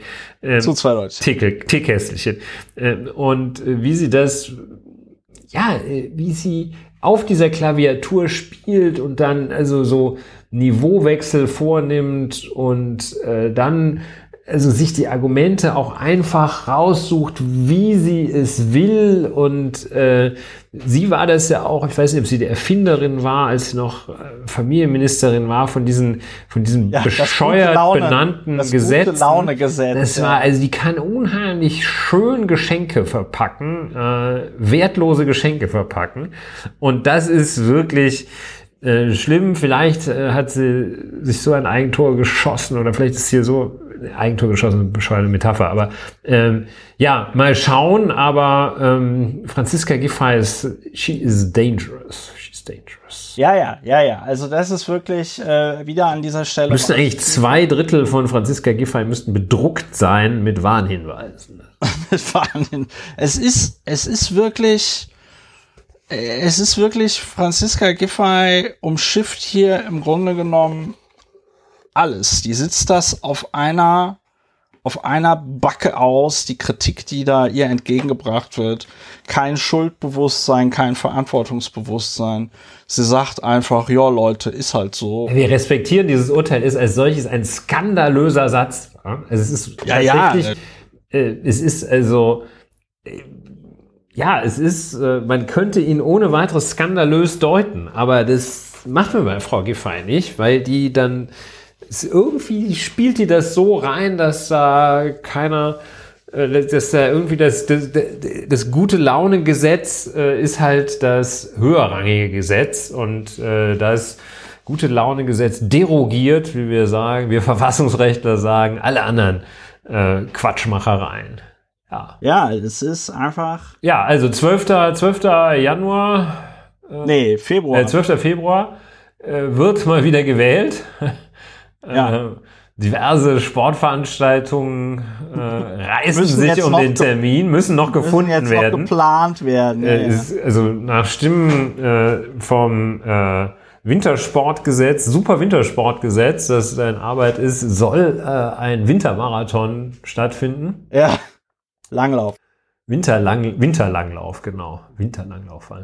Äh, ja. ja. schön, sehr schön. Ähm, oder auch nicht schön, äh, richtig grober Mist. Ähm, ja, es ist das nicht lustige, es ist das nicht lustige lustig. Also, ja. Äh, let's move on. ja, ja, man weiß halt, man weiß halt tatsächlich nicht so richtig, was man, äh, was man dazu noch äh, sagen soll, außer äh, crazy, crazy, crazy, crazy, crazy shit. shit. Aber es steht natürlich auch in seiner Ganzheit, auch jetzt also die Reaktion von Giffey und so, stehen natürlich für die gesamte Wurstigkeit der Berliner äh, Lokalpolitik, die ja eigentlich sehr wichtig wäre, aber die halt tatsächlich so eine politische Resterampe ist.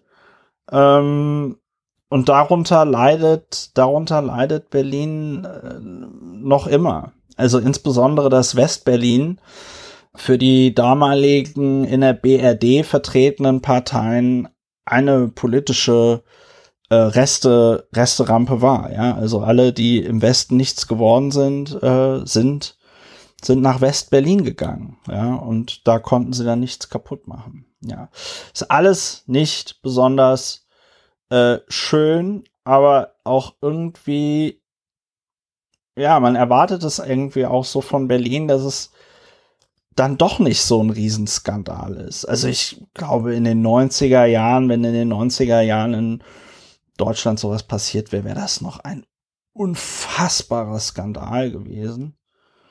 Aber hier ist es jetzt alles so, ist halt so, ne?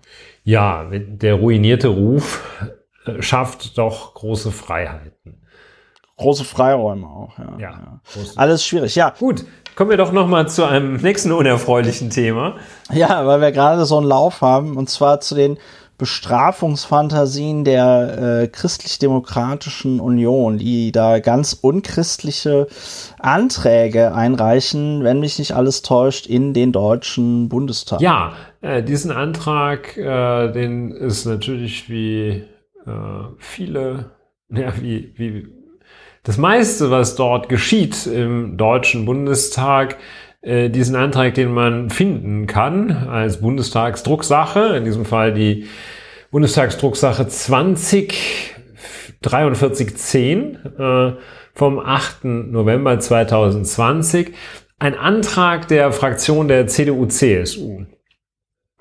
Und äh, das ist der Antrag, ähm, also wenn man die Dinge mit derselben Methode benennen würde, wie das Frau Giffey tat, äh, dann wäre das so der, äh, ja, äh, der Bestrafungsfantasie äh, Antrag äh, und der das schöne Einsperrengesetz. Das schöne Einsperren, das, das hau ihn eine mal richtig zwischen die Ohren um die Ohren, hau ihn mal richtig eine runter, den Rotzlöffelgesetz wäre das.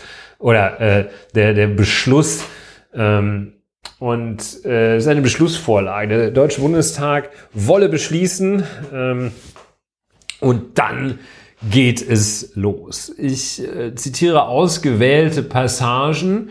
Ähm, und äh, die Diagnose, wie man dazu kommt, dass man diesen Rotzlöffeln, die sich da irgendwie, die nichts Besseres zu tun haben, als sich ums Klima zu kümmern, äh, wie man immer richtig eine reinhaut, ähm, die Diagnose, äh, die da auch angestellt wird in diesem äh, Beschluss, Beschluss äh, Vorschlag, wie heißt das denn? Äh, Beschluss? Beschlussvorlage. Vorlage. Ähm, und äh, es wird äh, diagnostiziert eine sich immer weiter steigende, steigernde Radikalisierung. Äh, ja. Zwei Sätze weiter, eine zunehmende Radikalisierung mit immer schwerwiegenderen Eingriffen in einzelne Rechtsgüter.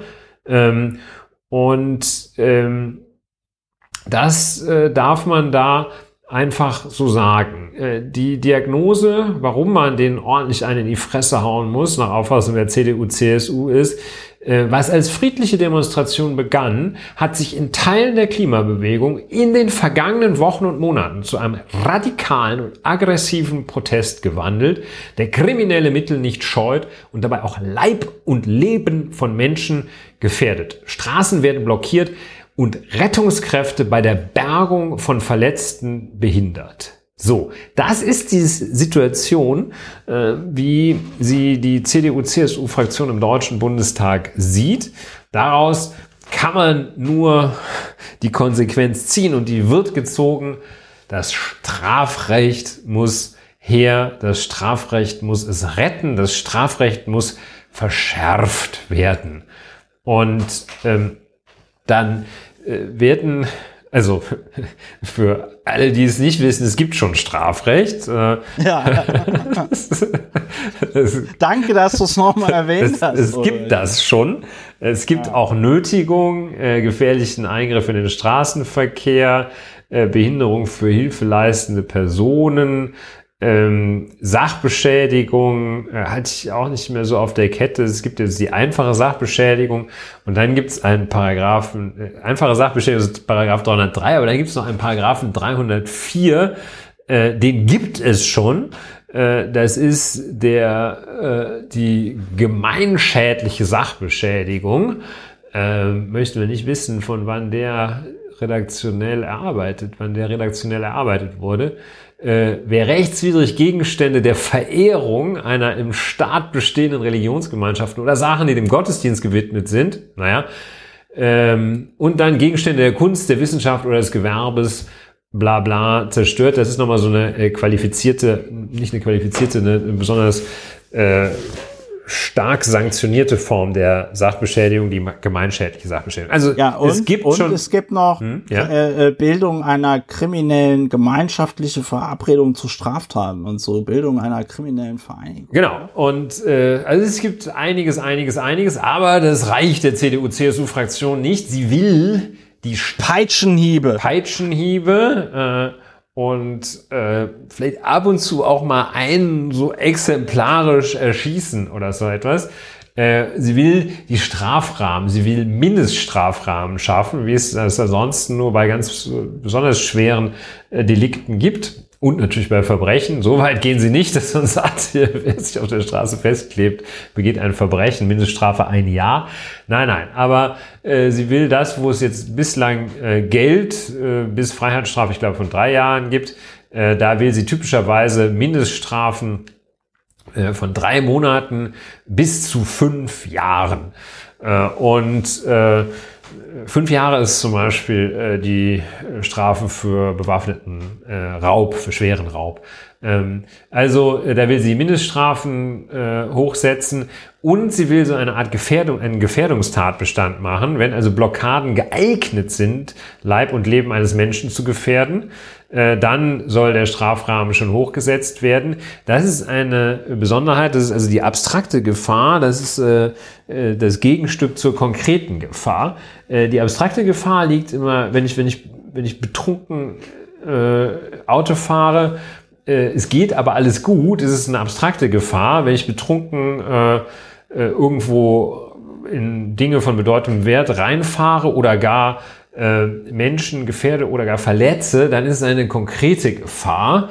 Ähm, und äh, die abstrakte Gefahr soll hier ausreichen. Ne? Also, dass die Möglichkeit besteht, äh, dass durch eine Blockade Leib und Leben eines Menschen gefährdet werden. Das sind eben, das ist so diese Vorverlagerung der Strafbarkeit äh, ins Präventive. Das heißt, es muss gar nichts Schlimmes passieren. Es muss noch nicht mal besonders gefährlich sein im konkreten Fall, sondern es muss nur abstrakt besonders gefährlich sein, was bei betrunken Autofahren einfach einleuchtet, aber natürlich nicht, wenn ich mich irgendwo hinsetze ähm, und äh, was eben die Handhabbarkeit und die Bestimmtheit dieser Vorschriften ganz besonders ja. äh, beeinträchtigt, wo man dann immer näher jeder dieser Schritte der abstrakten Gefährdung, der Schaffung abstrakter Gefährdungsdelikte ist äh, ein Weg hin zu Generalklauseln, die dem Strafrecht fremd sind. So, äh, also das will die CDU-CSU angeblich. Sie macht natürlich nur Window Dressing, weil sie natürlich genau weiß, so funktioniert es politisch, äh, dass, äh, dass der Bundestag in dieser äh, Konstellation das nicht beschließen will. Aber es, also ja, es ist, wenn man muss dazu, ja, ja. ich, ich, muss mich nee, jetzt mal kurz dazu, zügeln. ja, sag du mal zügeln, was. Ja, also man muss dazu ja sagen, äh, dass du sagtest halt so, na ja, das ist nicht so ersichtlich, wenn die sich hinsetzen. Man muss dazu, das wird ja auch oft und gerne und insbesondere von der CDU, CSU vergessen oder verdrängt. Die setzen sich ja nicht hin, sondern die nehmen, äh, die machen Gebrauch von ihrem verfassungsmäßig geschützten Recht äh, auf Versammlungsfreiheit. Und dass man eben in Deutschland äh, sich unter freiem Himmel versammeln darf und demonstrieren darf.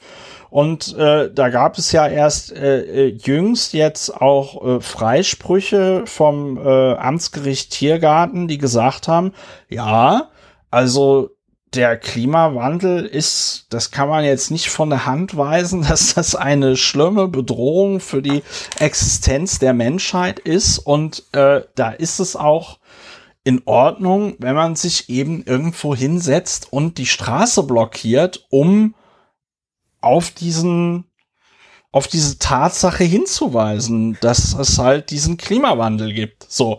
Und ähm, dann mit der abstrakten Bedrohung muss ich natürlich sagen, das ist ja, das ist ja besonders perfide und das muss auch eigentlich die CDU, CSU wissen, weil du natürlich eine, äh, immer eine abstrakte Bedrohung konstruieren kannst, sobald du irgendwo einen Stau verursachst. Ja, äh, interessant wäre natürlich dann, äh, wie man das anwenden möchte. Insbesondere zum Beispiel, äh, neulich habe ich jetzt wieder so einen Artikel gelesen, äh, wo es den TeilnehmerInnen eines Staus, wenn man das jetzt so nennen kann, ich glaube, die nennt man nicht Teilnehmer, aber du weißt, was ich meine. Die Leute, die im Stau standen, waren also nicht in der Lage, eine Rettungsgasse zu bilden. Ja, und äh, da wäre ja dann wirklich die interessante Frage, können, wäre dieser Paragraph also auch anwendbar äh, oder diese Verschärfung mit der abstrakten Gefahr, wäre das also auch anwendbar auf Autos, die im Stau stehen? Nein, nach Vorstellung der CDU, CSU äh, sind Autofahrer äh, ausgenommen von äh, Strafbarkeit insgesamt. Es sei denn, es sind äh, klimaschützende Autofahrer. Ja, also das wäre vielleicht auch einfach die Empfehlung für ähm, äh, die sogenannte letzte Generation. Ähm, dass man sich einfach überlegt, diesen, diesen Autokorso. Äh, genau. Das darf man, man. Ja, nein, das ernsthaft, man. dass man einfach ein Autokorso macht, am besten noch mit besonders teuren Autos, äh, weil sich dann dort die äh, Polizei und auch äh, Rettungskräfte nicht so trauen, äh, die mit, weiß ich nicht, Gewalt zur Seite zu äh, äh, tun, weil dann denkt man, oh, da habe ich aber auch keine Lust drauf, mich jetzt mit jemandem anzulegen, der wahrscheinlich dann doch etwas mehr Geld in der Tasche hat, wenn er es sich leisten kann mit, weiß ich nicht, einem Porsche Cayenne äh, äh durch die durch die Gegend zu fahren.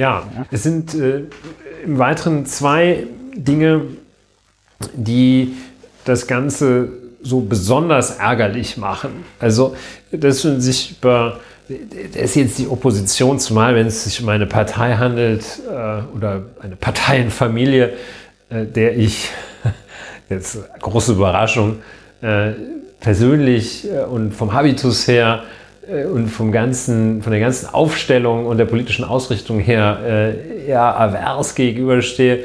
Ähm, ist das so? Wirklich, ja? Aber ähm, so, Dennoch äh, kann ich sagen, ich akzeptiere das, äh, dass die Oppositions äh, machen und äh, ähm, aber äh, es sind zwei Dinge, die diese Vorgehensweise so und da fällt wieder der von dir benannte, verwendete Begriff perfide machen. Das sind zwei Dinge. Ähm, das ist das ohne jeden Beleg und im Ergebnis kontrafaktische behaupten, dass irgendetwas immer schlimmer wird. Die immer ja. weiter steigende Radikalisierung, die zunehmende Radikalisierung, dass es fehlt jeglicher Beleg dafür, äh, dass das so sein könnte. Es ist einfach, es wird alles immer, immer schlimmer. Äh, das ist, die jungen Leute. Das ist wirklich äh, Stammtischniveau. Äh, ja. Und äh, da zeigt es sich, worauf das Ganze abzielt. Und dann, das, äh, die sind der Gesetzgeber. Und ja. äh, der Gesetzgeber muss einige grundlegende Kenntnisse haben. Äh, und eine grundlegende Ken Erkenntnis, äh, das ist diejenige, die man in der Soziologie, in der Kriminologie, in der Rechtstatsachenforschung immer immer wieder antrifft, das ist Allgemeinwissen, äh, dass höhere Strafen per se ja. keine, keine abschreckende Wirkung haben. Und das, das, ist, ein, das, ist, das ist ein Faktum. So wie, ja, ja. was, was gibt es noch? Äh, Erde rund und so. Ne? Ja. Ähm, äh, also, liebe Leute, es stimmt, es ist wohl so. Und das ist natürlich, äh, das ist bitter. Ne? Und äh, hier kommt ja noch der Zusatzaspekt hinzu. Das würde ja dann die Bedeutung dieses Protestes nochmal enorm steigern, äh, dass sie auch noch ein, wenn sie es wirklich ernst meinten, dass sie die Menschheit vor Klima Schützern schützen müssten, wenn sie es wirklich ernst meinten, könnten sie gerade keine höheren Strafen fordern, ja. weil höhere Strafen der Bewegung einfach auch Auftrieb geben würden. Ja. Also endlich da zeigt mal, sich wirklich ein endlich kann man übles mal was sein. Also. Ja, also es ist, es ist super übel. Vor allem, was ich daran ja so krass finde, ist, es gäbe ja auch die Möglichkeit, wenn dir junge Leute aufs Dach steigen, weil deine Klimapolitik scheiße ist, dass du einfach gute Klimapolitik machst, ne? Also es wäre ja, es wäre ja auch eine Möglichkeit, Stimmt. dass die CDU einfach den Antrag stellt, Leute, wir müssen die Sorgen und Nöte dieser Menschen ernst nehmen, ja. Ähm, wir, wir wollen jetzt einfach mal, äh, dass Deutschland, weiß ich nicht, bis 2030 klimaneutral ist und das hier sind unsere Forderungen.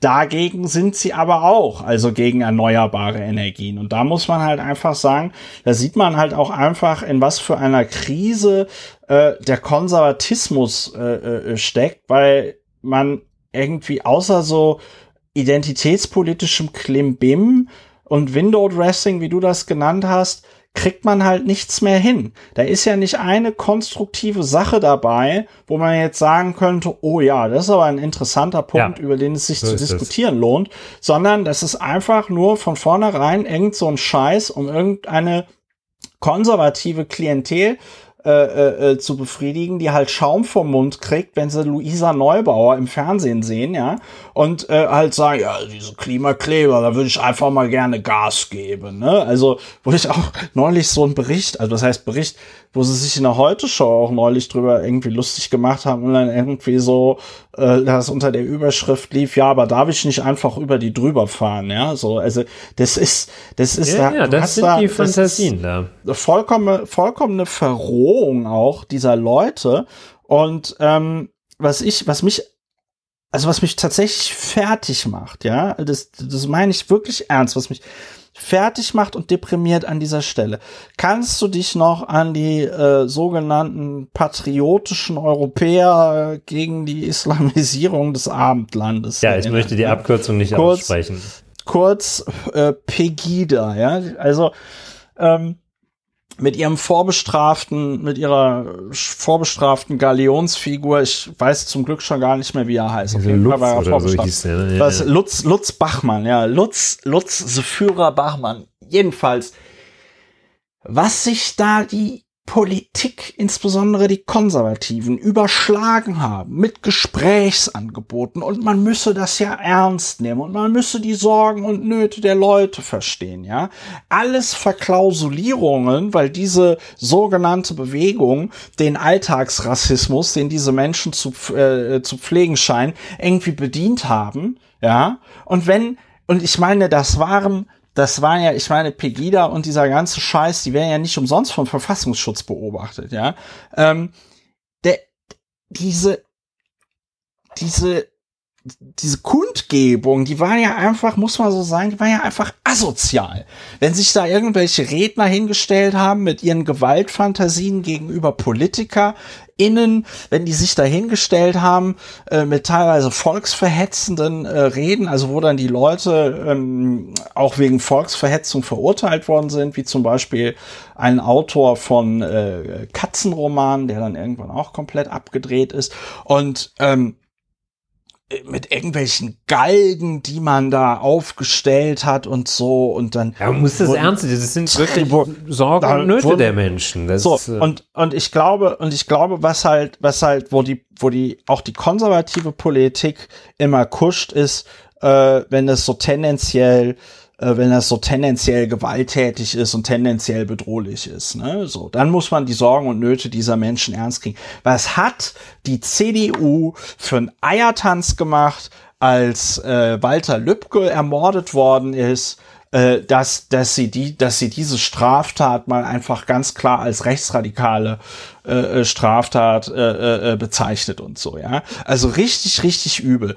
Und, und das macht mich, wie gesagt, fertig. Das ist ja, Stichwort Radikalisierung. Wenn ich jetzt irgendwie 18, 19 Jahre alt wäre und Mitglied da dieser sogenannten letzten Generation, würde ich auch sagen, ja, also wir haben es jetzt mit friedlichem Protest irgendwie äh, äh, äh, versucht. Das scheint die Politik ja irgendwie nicht zu beeindrucken, beziehungsweise da gibt's dann nur diese komischen Bestrafungsfantasien. Vielleicht müssen wir es dann mal wirklich mit Gewalt irgendwie probieren. Haben ja eh nichts zu verlieren. Ich meine, du musst dir diese, du musst dir diese Leute, wir haben das ja letzte Woche vorgelesen, diese, diese Schülerin, diese 18-Jährige, die dann irgendwie sagt, ja, ach, wisst ihr was, äh, die, die, die Zelle da im, im, im Gefängnis, das ist im Vergleich zu dem, was ich erleben werde, äh, wenn wir so weitermachen wie jetzt, ist es noch irgendwie gemütlich und ich werde mich dann später in diese Zelle zurücksehen und so, ja, so sinngemäß. Die Leute sind doch, die sind doch schon vollkommen woanders, ja. Und also zu glauben, dass man das mit härteren Strafen irgendwie hinbekäme, das ist wieder so ein typischer, so ein typischer CDU-Scheiß. Keine zwei Minuten nachgedacht, einfach mal irgendwas raushauen. Ja, das ist die äh, ganz heiße Nadel. Und ähm, ganz wichtig und richtig, wie, wie du sagst, äh, dass der, äh, das so, ähm, das noch nicht mal äh, Verständnis äh, angedeutet wird. Äh, Ja. Also so, so ein auch noch nicht mal so ein distanzierendes Verständnis. Wir verstehen ja, dass ihr Angst habt, aber Gewalt geht nicht. Noch nicht mal dieses Noch nicht mal Niveau. das sagen noch, also wird noch Ja. nicht mal dieses Niveau wird erreicht, sondern und insofern ist äh, diese die Struktur dieses Antrags auch interessant. Das Einzige, was erreicht wird, das ist dieses Niveau. Ähm, ich habe ja äh, nichts gegen Ausländer. Ich äh, esse sogar ab und zu mal einen Döner. Ähm, aber wenn sie hier sind, äh, dann müssen sie schon dieses, jenes, müssen schon mit mir kegeln gehen ja? und dabei auch, auch Deutsch auf dem Schulhof sprechen. Ähm, das ist hier äh, genau dieses, äh, dieses Scheinheilige. Der Schutz des Klimas äh, ist eine zentrale Aufgabe unserer Zeit. Erster Satz.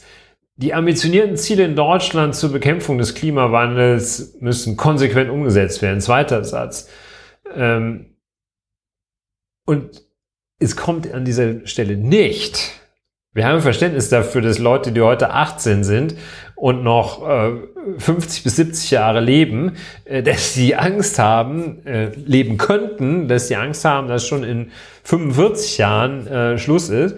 Ähm, das kommt nicht. Das kommt nicht. Es geht dann nahtlos von, ja, ja, Klimawandel ist, schon, ist jetzt nicht total doof, davon mal zu sprechen, äh, zu, aber ihr mit euch reden wir nicht. Und äh, das ist ähm, dieser, äh, dieser üble Autoritarismus, äh, so, eine, so eine autoritäre Grundhaltung ähm, draufhauen. Ne? Also ähm, ja, dazu ist jetzt, also mir ist es bei diesem Beschlussantrag, bei dieser Beschlussvorlage äh, tatsächlich kalt den Rücken runtergelaufen, wenn, ähm, wenn ich mir vorstelle, dass die, äh, dass sie das ernst meinen, was sie, glaube ich, tun, wenn ich mir vorstelle, dass man so etwas äh, tatsächlich Menschenverachtendes umsetzen kann, äh, wollen kann. Ne? Also wo man denkt, Ja. aha, also so würden das Friedrich Merz und Alexander Dobrindt, die jeweiligen würden die das machen, wenn die könnten. Ne? Dann würden die gleich, Ja. was ihnen nicht passt,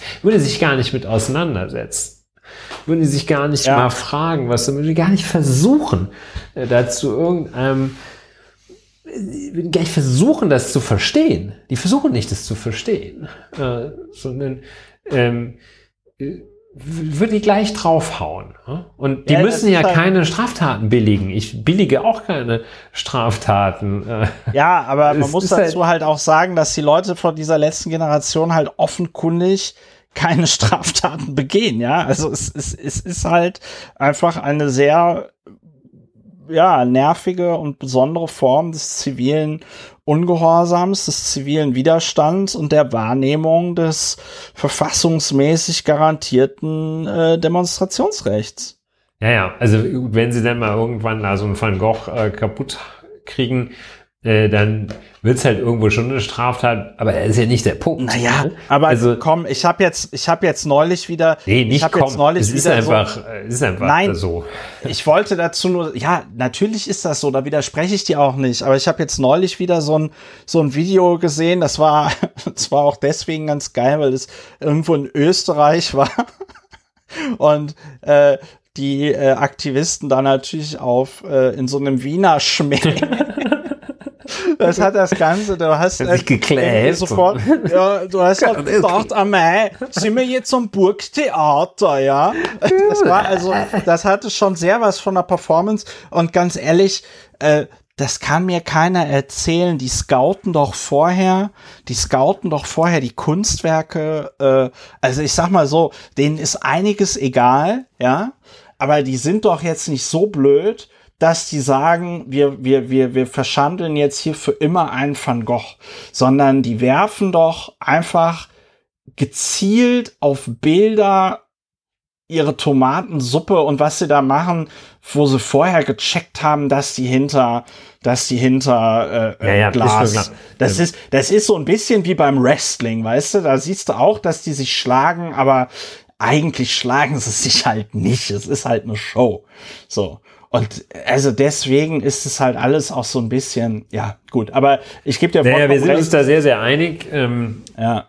und äh, ja, es ist halt, wie gesagt, das mit diesen Bestrafungsfantasien, das ist halt irgendwie krass. Und es ist halt auch krass, dass es da keine einzige konstruktive Idee gibt, was man da machen könnte. Man könnte ja auch, weiß ich nicht, einen runden Tisch anbieten oder sonst irgendwas. Ich meine, wenn Friedrich Merz jetzt sagen würde, ich treffe mich, ich möchte mich mit diesen Klimaaktivisten treffen, um besser zu verstehen, was die umtreibt und sowas, ja, was, was ihm das für eine Medienaufmerksamkeit geben würde, was ihm das, wo man sagen würde, oh, konservativer mit neuem Stil, bla bla bla, er geht auf die jungen Leute zu. Am Ende würde er genau denselben konservativen Scheiß machen, den er immer machen wollen würde, ja, aber äh, nach außen hin wäre man der große äh, äh, äh, Klimaaktivist innen Versteher und ich, ich check's einfach nicht. Ich check's einfach ja, nicht. Ja, es ist so, dass er, das ist genauso wie die FDP,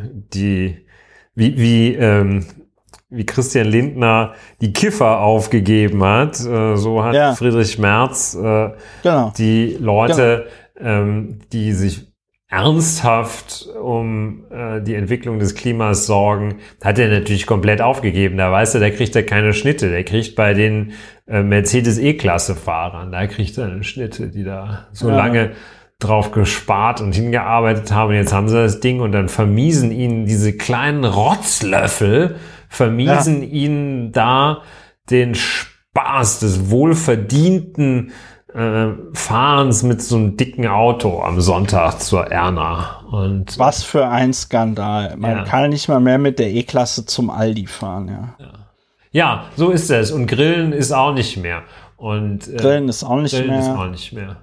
Ja. Also es ist, es ist. Und, und äh, die Warter, die die, also meine Freiheit einfach, die für mich die Welt bedeuten, darf ich auch nicht mehr ja, sagen. Das N-Wort, das N-Wort darf ich auch nicht mehr sagen. So, und, es wäre alles äh, in Ordnung, wenn ich das sagen könnte. Ja, und warum, warum ist Karl May auf einmal jetzt ein Problem? Ja, also heute ein Podcast über die Reaktion. Wollen wir ganz kurz als Überstreuer noch über, über Donald Trump reden? Ich habe den Eindruck, wir wollen. Ja, also ich will das. Und zwar aber auch nur ein Punkt, weil ich da jetzt auch wirklich nicht so drin bin. Aber äh, Donald Trump hat also seine, ähm, seine Kandidatur angekündigt mit gemischten äh, Reaktionen da aus dem faschistischen Lager der Republikanischen Partei. Ich nenne das jetzt mal einfach so, weil das äh, äh, also schon auch einfach protofaschistische Züge hat, was die Republikanische Partei dort macht. Und Jedenfalls hat er seinen Wahlslogan auch direkt angekündigt und das fand ich interessant. Der lautet nämlich Make America Great and Glorious Again. ja. Und äh, das, das war, der, da ist dann die Abkürzung nicht MAGA, sondern Magaga. Ja. Und ich habe irgendwie so das Gefühl, das ist schon, also die Leute, das ist natürlich designt, damit sich alle Leute erstmal drüber lustig machen.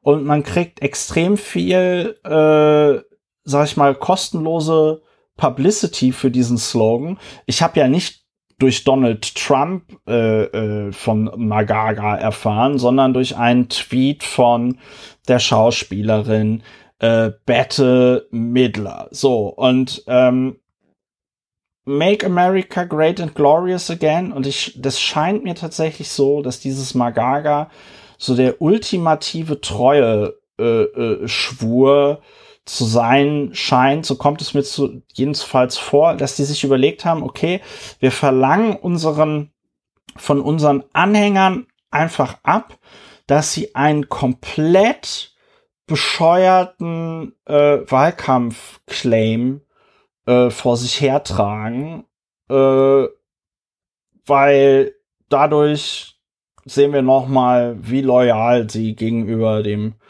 großen und gerechten Führer Donald Trump äh, sind. Also fand ich einfach bemerkenswert, dieses Magaga. Also würde ja jetzt jeder Wahlkampfstratege erstmal sagen. Hm, vielleicht nochmal drüber nachdenken. Vielleicht nochmal drüber nachdenken. Ne? Aber Donald Trump haut das Donald Trump haut es auch äh, einfach so raus. Also das fand ich sehr interessant.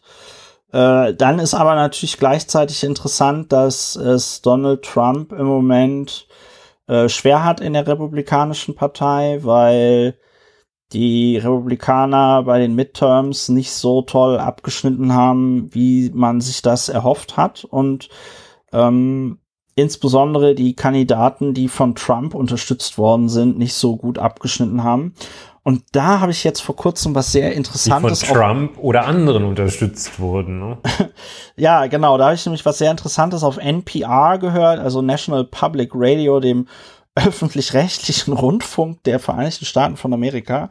Äh, die darüber berichtet haben, dass das eine Strategie der äh, Demokraten in den, in den Vorentscheiden, also in den Primaries zu den Midterms war, dass da ganz gezielt möglichst rechtsextreme KandidatInnen der Republikaner unterstützt worden sind, also finanziell durch die Demokraten, weil man sich gesagt hat, also wenn wir jetzt hier so einen richtig richtig verrückten Nazi als Gegner haben, dann schlagen wir den leichter als irgend so komischen Konservativen, der noch halbwegs in der Lage ist, sich auszudrücken und äh, uns dann auch das Wort im Mund rumdreht und so. Und äh, diese, diese Taktik scheint wohl im Großen und Ganzen aufgegangen zu sein. Also nicht überall, aber häufig, häufig genug. Und das fand ich war einfach eine wirklich sehr, sehr interessante, sehr interessante Strategie. Habe ich so in dieser Form auch noch nie gehört. Also was ich aus den USA kannte, war, dass man irgendwie so, so Token-Kandidaten aufstellt. Ja, also weiß ich nicht, man stellt irgendwelche, äh, weiß ich nicht, der, der Kandidat der Demokraten ist irgendeine schwarze Frau, die sagt, äh, ich bin für Umweltschutz und äh, dann gibt es witzigerweise in genau den Wahlkreisen, in denen die Demokraten besonders stark sind, auch noch eine andere schwarze Frau auf dem Wahlzettel, die sagt, ich bin für Naturschutz, ja.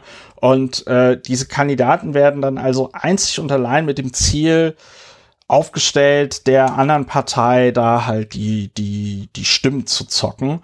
Äh, das Phänomen kannte ich. Das geht in anderen Ländern, zum Beispiel den Philippinen, so weit, das habe ich neulich gelesen, äh, dass sie einfach gleichnamige Kandidaten aufstellen. ja. ähm, äh, wo die dann aber, und das hat mich dann positiv überrascht, wo die dann aber in den Philipp auf den Philippinen äh, also relativ coole Wahlkommission zu sein, zu haben scheinen, weil die dann einfach gesagt haben, nö, also pass mal auf, äh, das ist ja irgendwie von vornherein klar, dass die Leute, die jetzt hier den Namensvetter angekreuzt haben, dass die jetzt nicht diesen Typen wählen wollten, sondern eher den aussichtsreichen Kandidaten und dann haben die den, halt einfach den, gesagt, dass man da so Ronald Trump aufstellt. genau, genau. Einmal gibt es Ronald Trump und dann gibt es Donald Trump. Und dann haben die halt einfach gesagt, ja, dann sprechen wir die Stimmen jetzt äh, einfach dem richtigen Kandidaten zu und nicht diesem und nicht diesem Spaßkandidaten. Ja, das sind dann also auch so Leute, weiß ich nicht, so nach Motto, du gehst du zum Bahnhof Zoo und äh, suchst jemanden, der, weiß ich nicht, Franziska Giffey heißt, ja. Und ähm, wir, wir also gleichzeitig dann noch Geschäftsführer von deiner insolventen GmbH werden, ja. Genau, ganz, ganz genau. Nein, und das ist und das alles für eine Currywurst. Und ähm, nee, äh, das ist auf jeden Fall, das war auf jeden Fall eine sehr, sehr interessante äh, äh, äh Wahltaktik. Und ich bin mal jetzt gespannt, wie sich das alles in den USA entwickelt. Ach so, was ich noch auch sagen wollte, am Wochenende war ja äh, bei Saturday Night Live ähm, Dave Chappelle zu Gast und äh, ich kann euch allen den Monolog, den er gehalten hat, nur wärmstens empfehlen.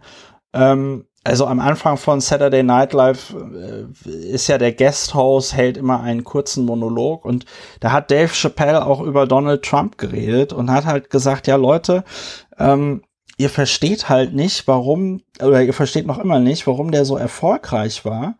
Und äh, dann hat er also eine Szene beschrieben aus einer Diskussion mit Hillary Clinton, also Donald Trump mit Hillary Clinton, äh, wo also dann äh, Donald Trump immer gesagt hat, the system is rigged, the system is rigged, ja, also das System ist irgendwie, äh, wie sagt man, äh, äh, ja, nicht korrupt, aber was ist denn rigged? Ähm, Gehackt fällt jetzt sozusagen. Ja. ja, also das, die, die, die, die, das, das System ist unfair gegenüber den normalen Leuten und äh, fair oder bevorteilt. Ja, also letztlich manipuliert. Ne? So. Also. Ja, genau. Wir haben ein manipuliertes System. So und dann haben sie und dann haben sie Donald Trump halt gefragt.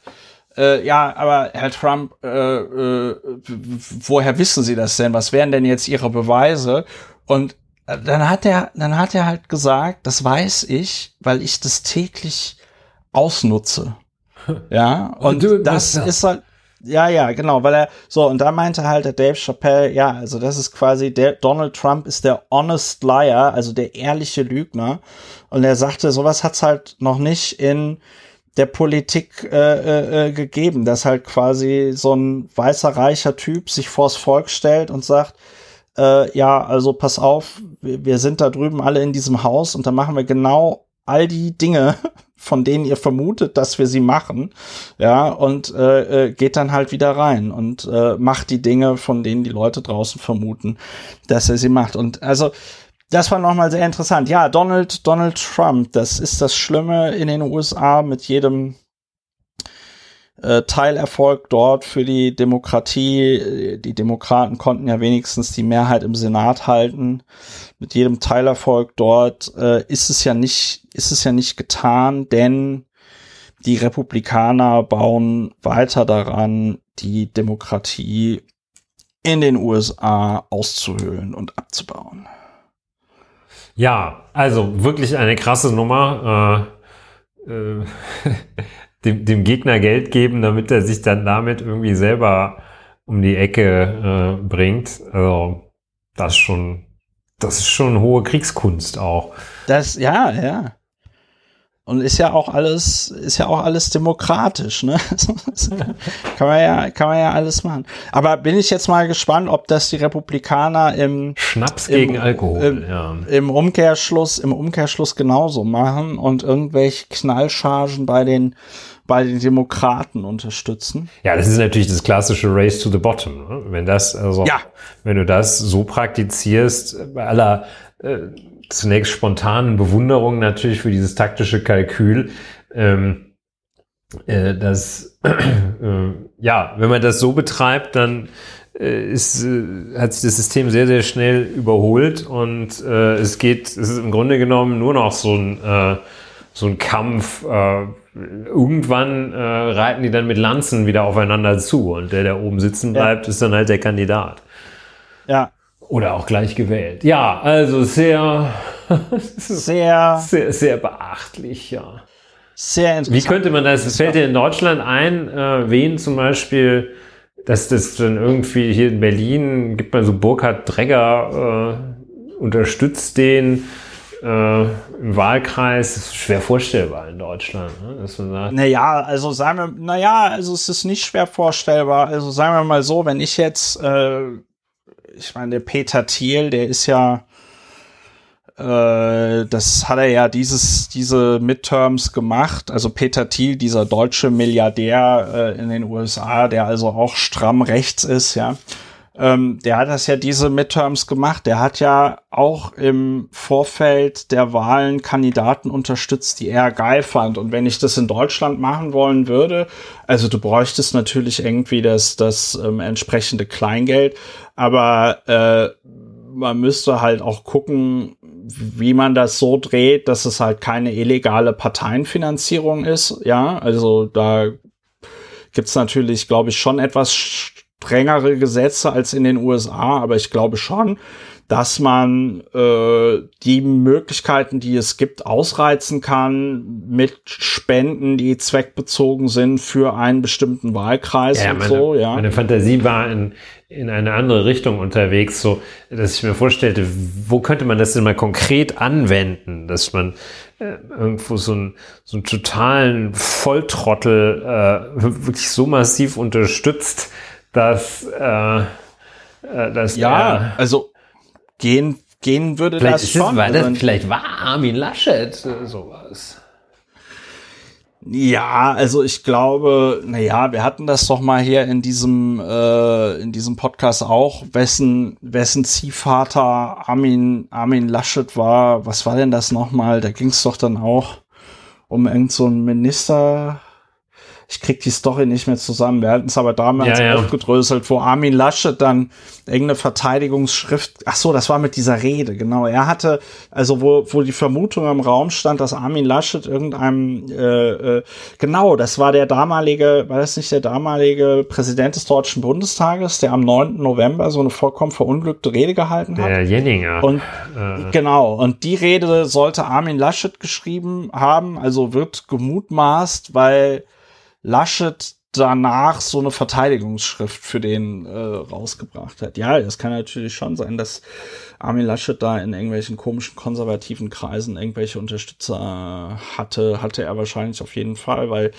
ich sag mal, mit besten Auslese kann man ja seinen Aufstieg zum Ministerpräsidenten NRWs und Kanzlerkandidaten der Christlich-Demokratischen Union nicht, nicht, erklären. nicht vollständig erklären. Ja. Nicht vollständig erklären. Ja, Ja. ja, okay, ich werde meine Fantasie dann noch mal ein bisschen befragen, wen man da unterstützen könnte, damit er verliert.